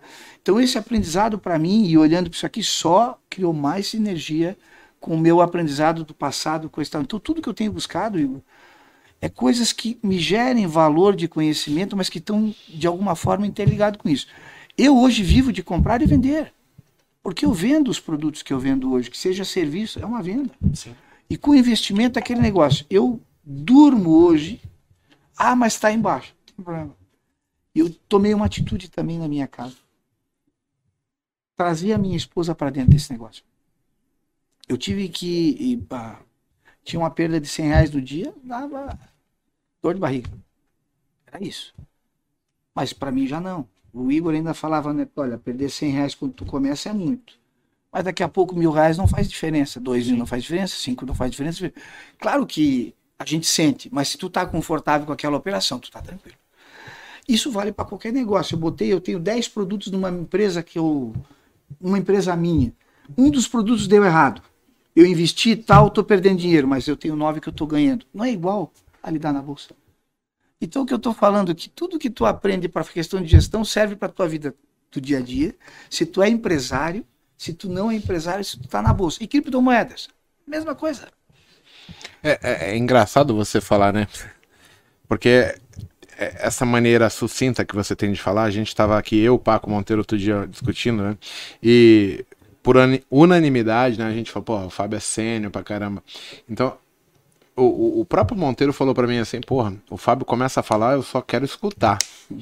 Por- porque é a forma de você passar a mensagem, a, a, a- a- o, o jeito de falar, ele é muito assim, ele esse jeito ele tem um cuidado de tipo falar para o bem, falar para o mal, mas de uma certa forma que as pessoas entendam. falar pro leigo e falar pro técnico de uma maneira que você consegue passear em todas as frentes. Eu falei isso pro Igor, eu falei assim, poxa, eu já tive, já tive possibilidade e a felicidade de trabalhar com grandes executivos do Brasil, grandes diretores, e já tive também conhecimento de outros executivos de outras áreas por estar no business. E você é um cara que, que, que consegue Obrigado. passear em várias frentes da mesma maneira, seja ela técnica ou seja ela de uma conversa formal, como normalmente a gente tem, pô, a gente jantou semana passada junto e tal. E assim, eu queria, em, em cima disso, te fazer uma pergunta. Assim, eu acredito muito em destino, acho que tudo tem um porquê e um propósito. Você foi um cara que sofreu um acidente que possivelmente é, é, naquele momento mudou um pouco, mas aí você também descobriu o golfe, que eu tive a felicidade de conhecer e aquilo ali me deu um start muito grande na parte mental, na parte de concentração, na parte de você tá ali, tipo, dar uma limpada na mente. O, o, o que é que você, o Fábio executivo, consegue extrair para uma alta performance no golfe também, fazendo esse paralelo? Porque para mim me ajudou muito. Eu fui uma vez só, mas foi algo que Tá que- convidado a mais vezes, Monteiro. A gente que, precisa ir que- mais vezes. que eu entendi que, É. poxa, é legal pela parte Mental. mental, entendeu? É que eu, é- é que eu- quando eu sofri o acidente de moto, me limitou a uma série de atividades por conta do andar. Mas quando fala, mas o golfe é andando, sim, é andando, e não correndo. Eu consigo praticar movimentos e tem alguns movimentos mais limitantes, mas não me impede nem um pouquinho de fazer o jogo do jeito que é. Mas o que chamou o golfe? E outros esportes tu tem, por exemplo, nós jogamos pádel também, não sei se vocês têm a oportunidade de conhecer, e que era um esporte bastante interessante. Daí eu tive um novo acidente no joelho, acabou rompendo os ligamentos e tudo mais, fiz cirurgia parei de jogar. Mas lá atrás eu sempre fui esportista. Várias atividades esportivas me adaptava muito rápido. Sempre gostei do esporte como um todo. O golfe ele entrou no momento e foi até por uma, uma brincadeira, uma viagem para os Estados Unidos, mais especialmente Weston, nós, nós fomos convidados pela empresa e, e, nós, e uma fabricante de máquinas mundialmente conhecida, Ricoh, e ela tem um evento que a sede deles fica lá. E, nessa, e, nesse, e nesse evento, é, que é um evento intenso, que é, basicamente era a apresentação do portfólio de produtos, e era uma questão de, um, de, um- de uma troca de experiências de relacionamento com todo o board da, dessa empresa, que era da América Latina e- e a questão mundial. E no final do dia tinha as atividades que, como qualquer evento que faz, ah, vai aonde? Vão jantar aonde? Vão fazer o quê? E naquilo teve um, um profissional da, da empresa que eu trabalho, que, que é um dos diretores hoje, o Alacides, ele Fábio, olha, eu fui lá ontem num lugar e nós fomos bater golfe, cara, fomos jogar golfe. Eu digo, golfe, é? Então, eu sei que é o esporte, eu pratiquei. Não, mas é muito bom, cara, é muito gostoso. Eu digo, mas cara, ir lá para bater bola, eu, eu nem sei pegar no taco, né? Eu digo, não, mas vamos lá. Vamos lá, Fábio. Me encheu, eu disse, tá, eu vou pro ti, cara, eu vou. Quando nós chegamos lá, um baita de, um, de, um- de uma arena, Top Golf. Ele tem uma rede que tem nos Estados Unidos e nós estávamos, como o Weston fica em Miami, a gente estava ali. E foi paixão à primeira vista, assim. Pega, o cara disse, ó, você já jogou? O Maurício Polo Norte tá fazendo um grande abraço ao meu amigo Fábio. No truco ele apanha de mim. Maurição é do nosso condomínio lá. E é, e é empresário, viu? É empresário, é um Legal, cara, cara. é um cara que, que assim, ó. É, Tu joga truco também? Mas- Pelo amor de Deus, hein? Tô rouco até agora, faz dois dias. não larguei, não. E aí, naquele momento, Monteiro me, me beliscou o negócio. E aí a gente foi jogar e ficamos duas horas batendo bola. Pô, eu saí do aquilo, cara, que coisa gostosa, que negócio legal. Mas do jeito, eu tenho, eu tenho filmagens até hoje do dia. Então, veja bem, aqui eu vou tentar correlacionar essa questão do aprendizado. Quando tu vai para um campo de golfe, tu vai com os golfistas, os mais antigos, quando eu falo mais antigo, geralmente a correlação do golfe é assim, ó. Ah, se o cara tem acima de 5 anos, ele já começa a ter um outro entendimento de jogo. Ele já começa a ter uma performance diferente, ó. Quando a gente falava em day trade, do início, ó, tu vai tempo. começar a ser bom depois de 5 anos. Então, de novo, nós estamos correlacionando. O que tu faz no dia a dia, na tua vida, geralmente tem o quê? Tempo, dedicação. Não muda. Eu tô fechei, fechei três anos agora. E tem golfistas escutando, eles vão dizer o seguinte, cara, será que esse cara joga mesmo com três anos? Sim, tô jogando bem. Aí até tô faltando um pouco da humildade, mas eu tô realmente me dedicando, porque eu tô, tô tendo uma dedicação. Eu tô me empenhando na questão do treino, vejo muitos vídeos, eu, eu, eu me informo, discuto com profissionais da área, cara, eu tô fazendo isso aqui, me explica, coisa tal. Aí é o querer de novo. Eu quero jogar bem. Mas, cara, tu não vai para se divertir? A minha, minha diversão é o jogar bem. O jogar, veja bem, o melhor que eu posso dentro das minhas condições. Perfeito. E essas condições já me permitem jogar bem. Hoje, eu sou convidado por vários empresários. Albertão, vamos jogar amanhã? Vamos jogar na semana que vem? E foi uma outra situação que permitiu eu ter um pool de amigos, de conhecidos, que, que estão me levando para ter experiências diferentes, que tem gerado bastante valor na minha vida. E aqui não é uma questão de. não tem nada a ver com ostentação, cara. Claro. Tem a ver com ter experiências legais. Eu tenho conhecido muita gente bacana que troca muitas experiências bacanas. Então, assim, eu tenho aproveitado demais esse momento do golfe. E quando eu estou numa partida de golfe, Monteiro, respondendo para ti, o que, que foi a virar de chave? Eu não penso em problema. Eu estou conectado com aquele esporte e durante quatro horas e meia eu não penso em problema. Eu acabei de. E, e sou hoje um incentivador. Eu levo outros executivos, empresários, pessoas que quer conhecer, vamos embora. Eu dei uma taqueira pro Igor. Até agora foi quatro vezes comigo, olha bem. Já faz dois anos. Dei uma taqueira de golfe pro Igor. Mas fiz porque eu digo, eu quero. Mas aí- ultimamente não casou a nossa não, agenda, não mas eu já te chamei. Mas uma hora vai dar. E, e- e- Mas tu vai dizer, tá, por que, que tu deu isso pro Igor? Isso me faz bem. Eu tenho um apreço por ele. Eu digo, eu quero que ele esteja comigo lá também. O meu melhor eu quero dar para ele também, entendeu? E aí entra para os outros tantos que eu tenho levado, que eu tenho incentivado. O golfe ele trouxe isso para mim, experiências novas, trocas. Eu conheci mu- muita gente bacana e que tem coisas relacionadas com o meu dia a dia também. O meu dia a dia profissional, meu dia a dia de, de lazer, minhas viagens ou coisas do gênero. A gente troca muita informação, isso é muito rico. Ajuda bastante. O, o golfe, ele. Eu, eu fui lá, a primeira vez que eu fui jogar golfe nesse dia que, que nós fomos. Meu amigo, eu sou um bicho competitivo, né? Que eu venho de arte marcial, Marcial. pratico é, é, esporte desde novo. Cara, eu peguei aquele golfe, eu falei, meu irmão, mas eu vou dar-lhe uma porrada nessa bolinha. A primeira porrada que eu dei, eu acertei o chão, já fudi meu braço. Eu falei, nossa senhora. Aí eu fui bater com mais raiva ainda, né? Aí eu vi o Fábio lá todo na malemolência, plau, e a bolinha aí fazia um barulho. Aí eu dava-lhe um porradão, minha bolinha fazia assim, pá, na cara. É? Aí tu vai vendo, né? Porque aí eu, na hora, eu trouxe pro, pro day trade. Porra, tudo que eu tô ensinando pros alunos, eu tô fazendo errado aqui agora. Opa, peraí. Vamos lá na humildade. O que, que tem que fazer? Humildade. Olha o giro. Você ensinando a gente ali, pô, com maestria. Olha a tacada, estica a mão, dobra a outra. Não precisa de porrada, é só um jeito. Aí eu batia devagarzinho, a bola já começava aí. Eu falei, nossa, você traz. é, são experiências novas. Quando você começa a ter experiências novas, você traz aquilo para sua vida e você começa a, a- a raciocinar da maneira como deve ser feito. Pô, se eu fosse, por exemplo, se eu fosse aprender uma luta nova agora, eu sei que eu seria é, é, melhor, mais rápido por causa da minha humildade. Porque é igual aquela pessoa que ficou do meu lado. Ela só iria querer ouvir aquilo que ela queria escutar e não o que eu queria ensinar. E na hora que você falou, eu falei, opa, peraí, deixa eu ouvir. O que, que eu tenho que fazer aqui para ser melhor nisso? E como o Monteiro falou, no dia que a gente foi lá, que, que estivemos lá no, no campo, né? Cara, é um negócio de, de paz de espírito total, porque você desgruda de tudo. É ali, vamos fazer as tacadas, vamos andar com o carrinho, vai para cá. Ainda mais por ser novo, né? Mas é que é um negócio que O tempo passou rápido. né? muito, tu olha assim, Quando viu, deu quatro horas, tu nem o percebeu. único negócio foi o Dorflex, É né? Depois, porque, nossa, Mas uma- um- trazendo para esse mundo day trade, essa questão do golfe day trade, A primeira coisa que quem vem aprender o day trade, ele quer clicar. A primeira coisa que o cara que vai jogar golfe, ele quer bater longe. Isso aí. Ele só quer bater longe. O outro ele quer jogar, eu quero, aí ele, o day trader ele pensa assim, "Puta, eu quero estar com a mão de 100 contratos.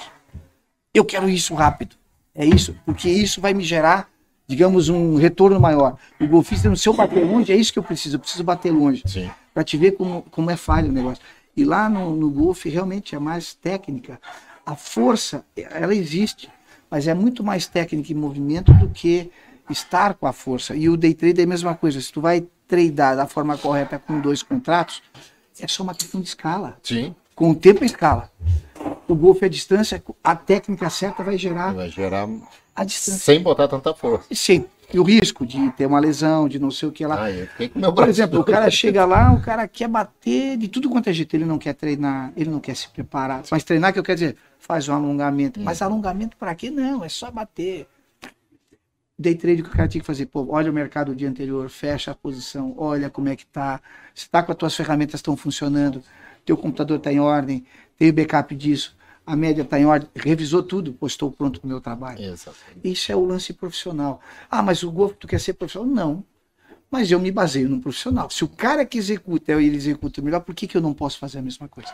Ou me- pelo menos tentar. O que mais me chamou a atenção, por exemplo, eu sou um cara que eu me cobro muito. Muito no sentido de me dar o melhor na condição que eu posso, como você Isso. falou.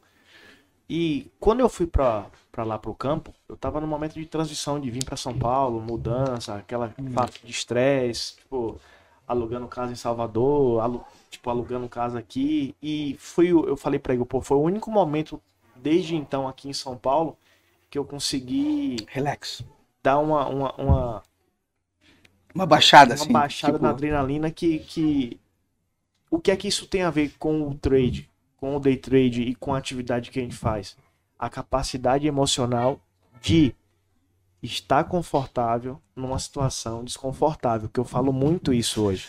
E assim, quando você consegue tomar conta de si na parte mental e você já tem o conhecimento, você consegue fazer com que as coisas flu. comecem a fluir. Poxa, Igor, não acertei uma bolinha lá.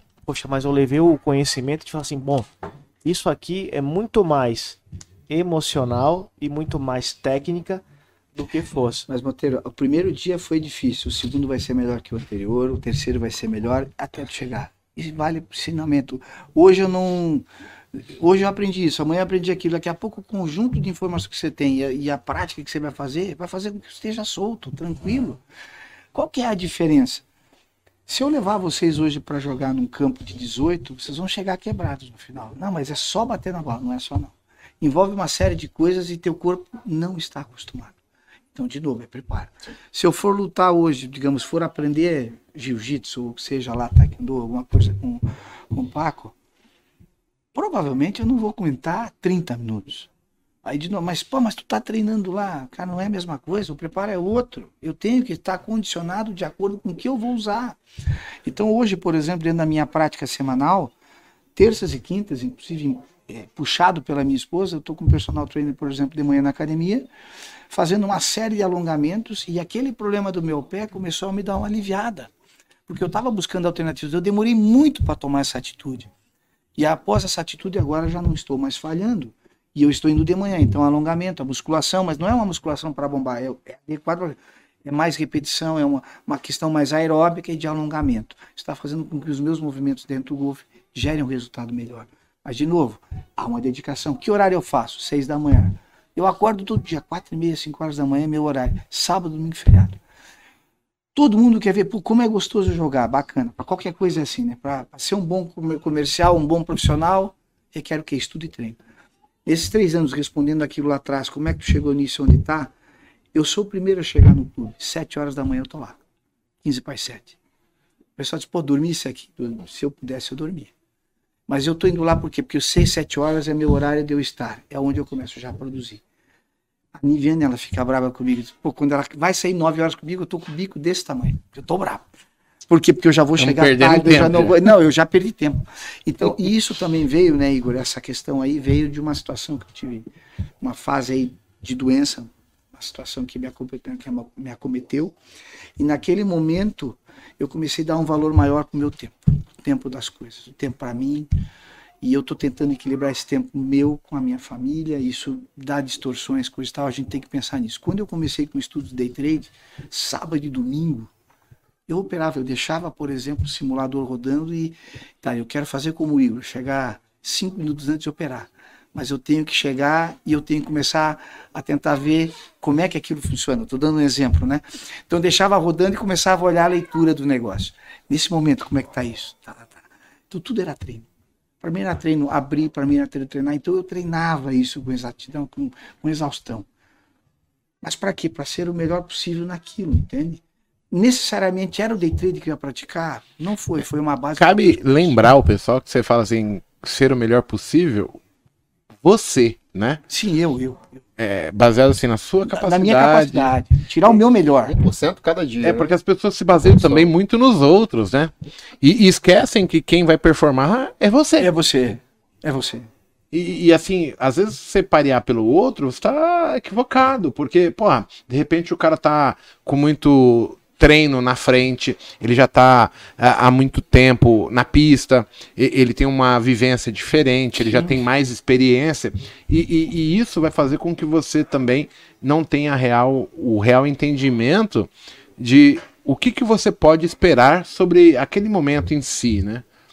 Gera uma expectativa muito grande, e aí, como a gente sabe que é um mercado que tem diversas curvas, diversos obstáculos que você vai precisar lidar, entender e, e saber como contorná-los, né? É, acaba decepcionando as pessoas, elas se achando menos, menos capazes do que realmente elas são. Então, Igor, essa limitação é o pró- a própria pessoa que dá. Mas veja bem, o autoconhecimento é que eu acho que vale. Saber quem tu é e o que tu consegue fazer. Por exemplo, o que tu está disposto. Não é nem o que tu consegue, até consigo, mas eu não quero. Esse é o ponto, entendeu? Agora, de qualquer forma, o que eu vejo é que as pessoas, elas querem facilidade, cara. Sim.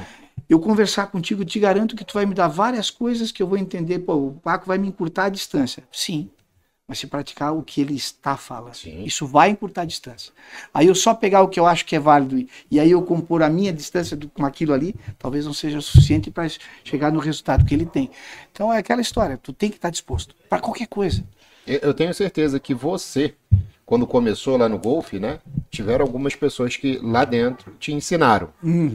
E hoje você tá melhor do que elas, porque elas pararam de querer evoluir, de querer treinar e começaram a ficar fazendo sempre a mesma coisa, a mesma coisa. Mas sabe o que é legal essa questão de ser competitivo? Tu falou que tu é competitivo. Esse é o bacana da coisa. Então eu vou pro campo e alguns se aproximam de mim para tentar jogar melhor. Melhor do que eu tô jogando. Por quê? Porque tu tá instigando o melhor dessa pessoa, tá fazendo com que ela se desenvolva. Isso é muito Tu bom. cria um negócio legal, tu cria um ambiente competitivo, mas um evolutivo. Uhum. Então, assim, se eu, se eu fosse escolher hoje, ah, eu quero operar, eu vou escolher os melhores, que eu entendo ser os melhores. Porque tu quer se basear nesse, tu quer ter uma noção mais clara, o cara é de sucesso. Então eu, eu vejo que o Igor, às vezes, ele comenta assim da, da referência das coisas, é o referencial que a gente tem que ter é o seguinte, o que, que eu estou buscando? O que eu entendo ser o melhor daquilo para eu aprender? Sabe? Então tu tem que ter também essa sabedoria de escolher o teu professor. Se tu fica a- a- aleatoriamente escolhendo um ou outro e não segue uma metodologia, não segue um, um princípio, sabe? É, não vai dar certo. Entende? Não dá certo. Fábio, eu queria ir tomando rumo pro final do, Tá. do episódio, mas eu queria que você agora falasse um pouco o seguinte. É, Eu vejo que você é um cara muito bem centrado e você sabe lidar muito bem com cada situação específica. Então, toda vez que a gente para para conversar com você, você é um cara que mensura todos os tipos de problemas que você pode ter, os que você está enfrentando e está procurando incansavelmente soluções, né? E, e, e você sempre falou para mim que o golfe ele tinha muito a ver com trade, com operar renda variável, com querer ganhar, perder, se controlar, entender aonde estamos e aonde queremos chegar. É, se você fosse pontuar para alguém, né, fazendo um paralelo entre golfe e trade, qual seria, tipo, a, a, a mesma relação para que o cara Fala assim, cara, eu, vou praticar um esporte, seja o golfe, um tênis, um alguma coisa. Mas qual o, o, o caminho? Por que, que eu tô te falando? Porque assim, quando a gente chega aonde a gente quer chegar, quando a gente tem determinado relativo sucesso, muitas vezes é muito difícil você explicar para as pessoas como é que eu cheguei aqui. Porque tem um cunho, por exemplo, que ele não é mensurável. Por exemplo, às vezes você é, fez um, um, uma boa ação, trabalhou com alguém há um tempo atrás e essa pessoa vai te trazer algo hoje. Só que isso é muito. não é palpável. E aí a gente acaba resumindo muito a trajetória para falar assim: eu cheguei aqui por causa só disso. Mas tem N fatores que fizeram você chegar ali. O, o, o que seria o caminho, o que seria a forma de pensar de quem quer chegar em qualquer lugar para você? Eu, eu, eu, defendo esse ponto que passa a ser escolhas. O meu perfil está adequado para aquilo que eu estou buscando. Então, assim, não seria. Igor, é assim, é, de novo, se eu levar. Ontem eu estava conversando, não me lembro agora com quem que foi que eu estava tratando, ele disse assim: Fábio, o golfe para mim não deu. Eu achei muito parado. Para mim não é. Para esta pessoa é muito parado. Aí eu fiz essa pergunta: mas tu já te deu a oportunidade de estar num jogo, num campo, entendendo, mas estar ali. Uma disponível mesmo, querendo disponível, estar. Primeiro entender. entender. Estar e entender. Quando eu levei para vocês começarem a internalizar, de bater a bola, de pensar na coisa, pensar, você já não pensava em outras coisas. Esse, esse esporte, para mim, ele, ele foi muito bom para eu aliviar e tirar um pouco da atenção das coisas que estão acontecendo no dia a dia. Porque eu estou numa pressão bastante, trabalhando 12 horas por dia, 13 horas por dia, e, isso é uma realidade minha hoje, porque tu está pensando em business o tempo todo. E o golfe me trouxe para esse lado. Quando eu faço uma comparação com o golfe, por que, que o golfe associa a uma questão de uma vida executiva? No golfe tu tem que tomar, e aí eu digo por que, que não é parado. Primeiro que a técnica de bater na bola distante ou não distante, mais do que distante, o jogo curto é o que dá vitória naquele negócio. É um contrassenso. Não, mas se eu bater mais longe, o jogo curto no golfe é o mais trabalhado e é o que tu tem que dominar. É aquela sensibilidade que muitas vezes tu não tem quando tu está preocupado com distância. Esse é o primeiro ponto. Dois, do campo eu estou tomando decisão o tempo todo. Qual é o taco que eu escolho? Uma bolsa tem 14 tacos. Nesse ponto aqui, o que, que eu vou fazer? Então eu tenho que ter autoconhecimento da minha força, da minha técnica, se aquilo vai ser o suficiente para aquele ponto ou não. Quanto você está à frente ou atrás do teu concorrente? Se está querendo concorrer ou não. Aí tem uma outra coisa. O próprio campo é meu desafio, não o meu adversário do lado. Porque o campo diz o seguinte. O trade é igualzinho. Você não tem adversário. É Perfeito? o mercado em si. Aí tu já está comparando bem a coisa. Então, quando eu estou no campo, o campo diz assim: você tem que fazer esse, esse trajeto em 72 tacadas. Eu tenho que dar 72 tacadas para fazer o par do campo, ou seja, igualar o campo. Se eu fizer acima, eu estou fora. O que, que eu estou dizendo então? Que eu tenho que me preparar para isso, porque as escolhas que eu fizer durante o jogo vão determinar meu resultado. Então, e no, e no business, como é que é isso? Eu vou apresentar uma proposta comercial de um produto ou serviço, ou eu vou escolher um parceiro de negócio, o que, que eu estou mitigando? Eu tenho que fazer o meu check-in-list para entender se aquilo é aderente, não é aderente, vai, não vai. Escolhas novamente. E eu estou falando de educação e eu estou falando de estudo. E eu estou falando de dedicação para qualquer coisa ali nós vamos ter que cair nisso. Então, é, se eu pudesse passar uma mensagem para qualquer pessoa, não existe vitória sem esforço, cara. Não tem. A, a questão das escolhas, ela é complicada, porque as pessoas. É, como é que eu vou falar isso? Principalmente, eu, eu preciso falar porque assim, eu vim de baixo e eu, em algum momento, eu avaliando hoje quem eu era, eu consigo falar para todo mundo assim, olha, o Igor, ele era um cara meio alienado.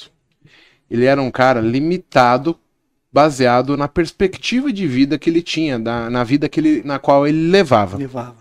Nas amizades que eu tinha, é, no ambiente que eu vivia, no que eu queria como profissão, porque era a minha limitação, etc. Conforme foi mudando as coisas, eu consigo cada vez mais entender que sim, nós somos pontuados por escolhas. Porém, existem pessoas que elas não têm a mudança é, como start. Né? Então, assim, a mudança ainda não aconteceu. E ela precisa tomar decisões, só que ela se depara com dois filhos, com aluguel, com contas a pagar, com dívidas. E isso vai limitando a forma de pensar, porque vem um medo de, ah, eu tenho tudo isso, eu tenho que fazer. E, e isso também vai limitando ela, fazendo com que ela não tome decisões boas para ela. Ela continue no mesmo ciclo, mesmo ela achando que ela precisa mudar. Então, assim, eu, eu normalmente eu falo para as pessoas assim: é muito fácil falar que são escolhas. Mas como verdadeiramente a gente consegue tocar essa pessoa que ela, ela vive um ambiente que, certo, você saiu, eu talvez saí, mas eu nem sei de fato como eu saí desse ambiente lá no início. Como que veio o gatilho de falar, cara, eu preciso sair. E aí, depois que você começa a receber a, o, o, o bônus por ter tomado decisões corretas, você começa a enxergar como a melhor solução. É, é fantástico isso. Mas a mensagem que, que eu tento passar aqui no Botecash, que, por exemplo, que a gente vem, pô, o cara vem aqui no, no co-work, a gente trata o cara como igual, né? Cê, independente. Outro dia eu tava na mesa tomando uma cerveja, aí, porra, tô falando com um velho lá. Aí eu falei, qual que é o teu problema? Ele falou assim, ah, meu problema é igual. Tá, aí eu falei, porra, para de ser burro, que não sei o quê. Falando assim, do meu jeito. Aí daqui a pouco eu falei assim, é, o que, que você faz? Eu sou juiz. Federal. Aí eu, é, Vossa Excelência, peraí, né? então, assim, a gente consegue tratar todo mundo como igual, mas eu também vejo que pro trade as pessoas têm a, a, a mesma dificuldade. O, o problema tá no início para que você consiga sair da primeira marcha, engatar a segunda, a terceira e, e você conseguir ver perspectiva, que é a, a grande dificuldade das pessoas é não enxergar a perspectiva que, fazendo isso, ela vai conseguir sair ou ter a chance de sair, ter uma modificação real. Igor, mas quando eu falo escolha, eu estou querendo dizer o seguinte: tu deu um exemplo. O cara é casado, tem dois filhos. Então ele tem que cuidar de filho, tem que trabalhar, tem que fazer. Cara, a escolha dele é o seguinte: o que eu abro mão e aonde eu encaixo o que eu quero buscar. Porque disso é uma escolha. Ele não vai conseguir ter o resultado se ele não estudar. Ele querendo ter esse resultado e partir para a briga direto, partir para o jogo, o que, que vai acontecer? Vai dar PT. Aí o, que, que, eu, o que, que eu imagino numa situação dessa? Que esse planejamento, ter um, um, consultor, ter um, não é um consultor, mas ter um, alguém que ele possa ter uma conversa de valor e que abra os olhos e diz, cara, olha só, não vai ser fácil, sim, não vai ser fácil tem uma possibilidade bacana, mas é uma escolha que você tem que fazer. Você quer estudar às duas da manhã? Encaixa. Uhum. Quer, quer acordar às quatro para poder treinar duas horas e, e, ter o conhecimento que tu faz? Porque com o tempo vai acontecer. Esse nível de conhecimento do cara melhora e ele começa, a partir daí começa a vir uma perspectiva melhor. Agora ele tem uma ideia de que é uma coisa pode ser boa. Ele não sabe quanto vai ser boa, mas quando ele começa a estudar, ele já vai começar a ter uma ideia mais clara. O que nós estamos falando? Dedicação Sim. e querer. Então, se o cara diz, não, mas eu tenho família, tenho dois filhos, não consigo fazer, então delega para alguém. É uma escolha de novo. Eu vou pegar, eu vou dar numa consultoria, coloco meu dinheiro e alguém faz a aplicação e eu acredito naquilo. São escolhas. Então, eu poderia jogar ou não jogar. Eu poderia jogar campeonato ou simplesmente ir lá para ficar batendo bola. Isso me satisfaz? Cada um tem um, um nível de satisfação. Eu não me contentaria. Por isso que eu estou buscando o que eu estou buscando. Ah, no day trade para ganhar 100 reais, para alguns pode ser bom, mil reais para outros não, 5 mil não, 5 mil talvez satisfaria. Tu tá entendendo aí é que é autoconhecimento. Quanto eu quero disso? Quanto eu estou disposto a pagar o preço para ter isso? Seja o que for. A gente fala, eu, eu brinco com o Igor nessa questão, porque o Igor é aquele, ainda não encaixamos, mas assim, ó, ele tá a 20 minutos, a 15 minutos da, do clube. Não fala assim, eu vou, tá eu vou me sentir pressionado. Não, não, tia, mas assim, aí eu vou te dizer assim, ó, eu vi perspectiva dele de ser um bom jogador, um jogador bom. Isso foi lá em, em Fortaleza, em Aquirraça, que nós estávamos nesse clube. Ele deu as duas primeiras tacadas que ele mandou a bola. Eu digo, rapaz, esse cara nasceu com o taco na mão, tem alguma coisa por aí. O cara é vivo com ele Não, então, é, Aí eu digo assim, pô, Igor, se tu jogar direitinho, vai. Mas e o querer do homem? Tem taqueira, tem tudo na mão, só não pega o cara pra ir ali. Cara, eu já comprei até as camisas. Olha, agora, agora vai. É pressão, tá? Só tô botando a pressão porque eu quero ver ele jogando lá. Mas tem a potencial. gente está disposto aí mesmo. Agora, Eu e o Monteiro, pelo menos, sim. O Monteiro já me falou, cara, vai lá, porque, pô, mudou. Tava sentindo um sentimento de paz violento. Eu quero, mas assim, tem que casar os horários, porque a gente vai se enchendo de, de bagunça em termos de vida para conciliar tempo e a gente vai se metendo em crenca, então é, é sempre complicado. Gente, olha só, eu queria finalizar o Botecast de hoje, mas eu queria primeiro fazer um convite para todo mundo. Como a gente lida com trade, com, com, com um monte de coisa, a, a gente tá com o cowork. É, e aqui no cowork, todas as sextas-feiras, o espaço ele está aberto para você que tem uma dificuldade, que quer bater um papo, quer tentar entender, você possa vir aqui, tomar uma cerveja, conversar comigo, com o Monteiro, com o Paco, é, com os outros alunos, com as pessoas que estão indo bem, outros estão indo mal, mas tentar fazer um paralelo para assim, o que, que eu posso fazer para eu melhorar? Isso é gratuito. É como se você fosse tomar uma cerveja com um amigo, bater. Sabe? Todo mundo fala assim, tem várias pessoas, ah, Igor, na minha cidade não tem ninguém que mexe com isso. A gente criou um ambiente que o nosso objetivo é, é criar essa interação para que você conheça pessoas que têm o mesmo interesse que você, que, que, que pleiteiam, né? É, é chegar em algum lugar pelo, pela, por meio do, do trade, por meio dos investimentos, né? E aqui você vai ver que tem pessoas que operam scalp, outras day trade, outras fazem swing, tem pessoas que mexem com opções. Algumas ganham dinheiro em, em áreas que você talvez não imagina, né? A gente tem um colega aqui que ele ganha dinheiro com milho. Aí você vai falar, mas vocês não falam sobre milho. Exato. Ele pegou a técnica que a gente usava e encontrou um mercado que para ele funciona e ele está extraindo dinheiro. E às vezes falta só um bate-papo para você tomar uma cerveja, distrair a cabeça, tirar o foco um pouco do, do, do, do gráfico para andar. Certo, Paco? Exatamente isso. Fica aqui o convite para vocês virem aqui conhecer, ver como é que é. Aqui é.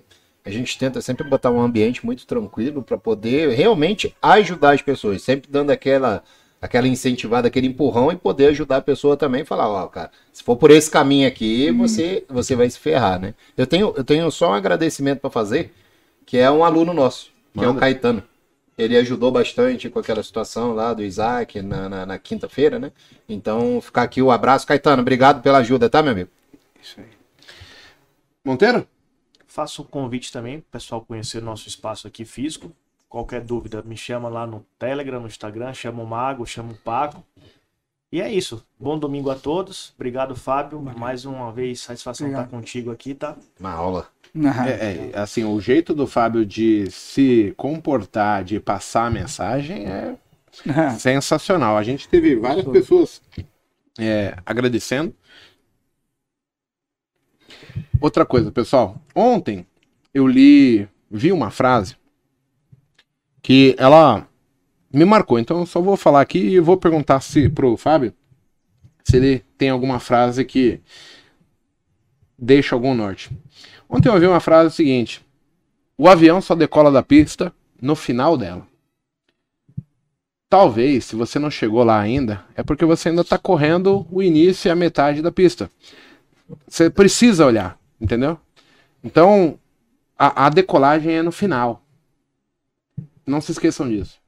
Tem alguma frase, Fábio? Que eu posso dizer o seguinte: foco, dedicação e, por consequência, terás resultados. Fora isso, não vai ter. Se não tiver essa, essa linha de trabalho para qualquer coisa. Eu queria agradecer a sua presença e falar assim, cara, foi um prazer inenarrável tê-lo aqui conosco. E o pessoal agradeceu aí o, os novos microfones. A gente teve participação do pessoal.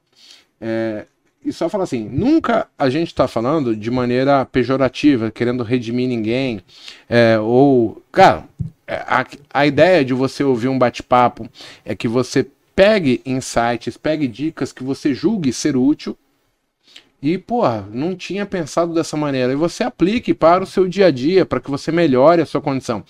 Qualquer coisa que foi falado que não interessa, cara, descarta. É, ninguém é obrigado a fazer nada que ninguém. Então, assim, o nosso objetivo é só tentar passar um pouquinho da experiência que a gente viveu e quem sabe essa informação ela possa ser útil para outras pessoas e fazer o que as pessoas vivem me mandando ali, Igor, você muda vidas, etc. Por quê? Tem muita gente que me manda mensagem falando assim, cara, eu nem tô indo bem no trade, mas, cara, consegui mudar meu emprego, não sei o que, com a sacada que vocês deram no, no Botecash. Então, só isso já faz o nosso trabalho, esse bate-papo ser muito gratificante, ser de extremo valor, porque a gente ajuda pessoas. Fábio, meu muito obrigado por você estar aqui. É, E eu sou grato a vocês eh, pela oportunidade de. Poucos têm, têm a oportunidade de poder trocar a experiência ou conversar, e eu, eu gosto de conversar com vocês, porque vocês vêm de, de várias experiências. Eu, eu já cu- escuto algumas histórias com vocês aí, de, de desenvolvimento de pessoas, de coisas. Isso chama a minha atenção. E é bacana. Então, o que puder fazer para ajudar o outro, por consequência, nós vamos ter bons resultados, com certeza. Meu muito Tá obrigado para você. Obrigado. Pessoal, fiquem com Deus, um excelente domingo. Domingo tá bonito, a gente vai assar uma carne aqui. É, até semana que vem no Botecast, tá bom? Monteiro, obrigado. Paco, obrigado. Valeu, pessoal. Tchau, mas fui. Um abraço. Tchui. Tchui. Tchau.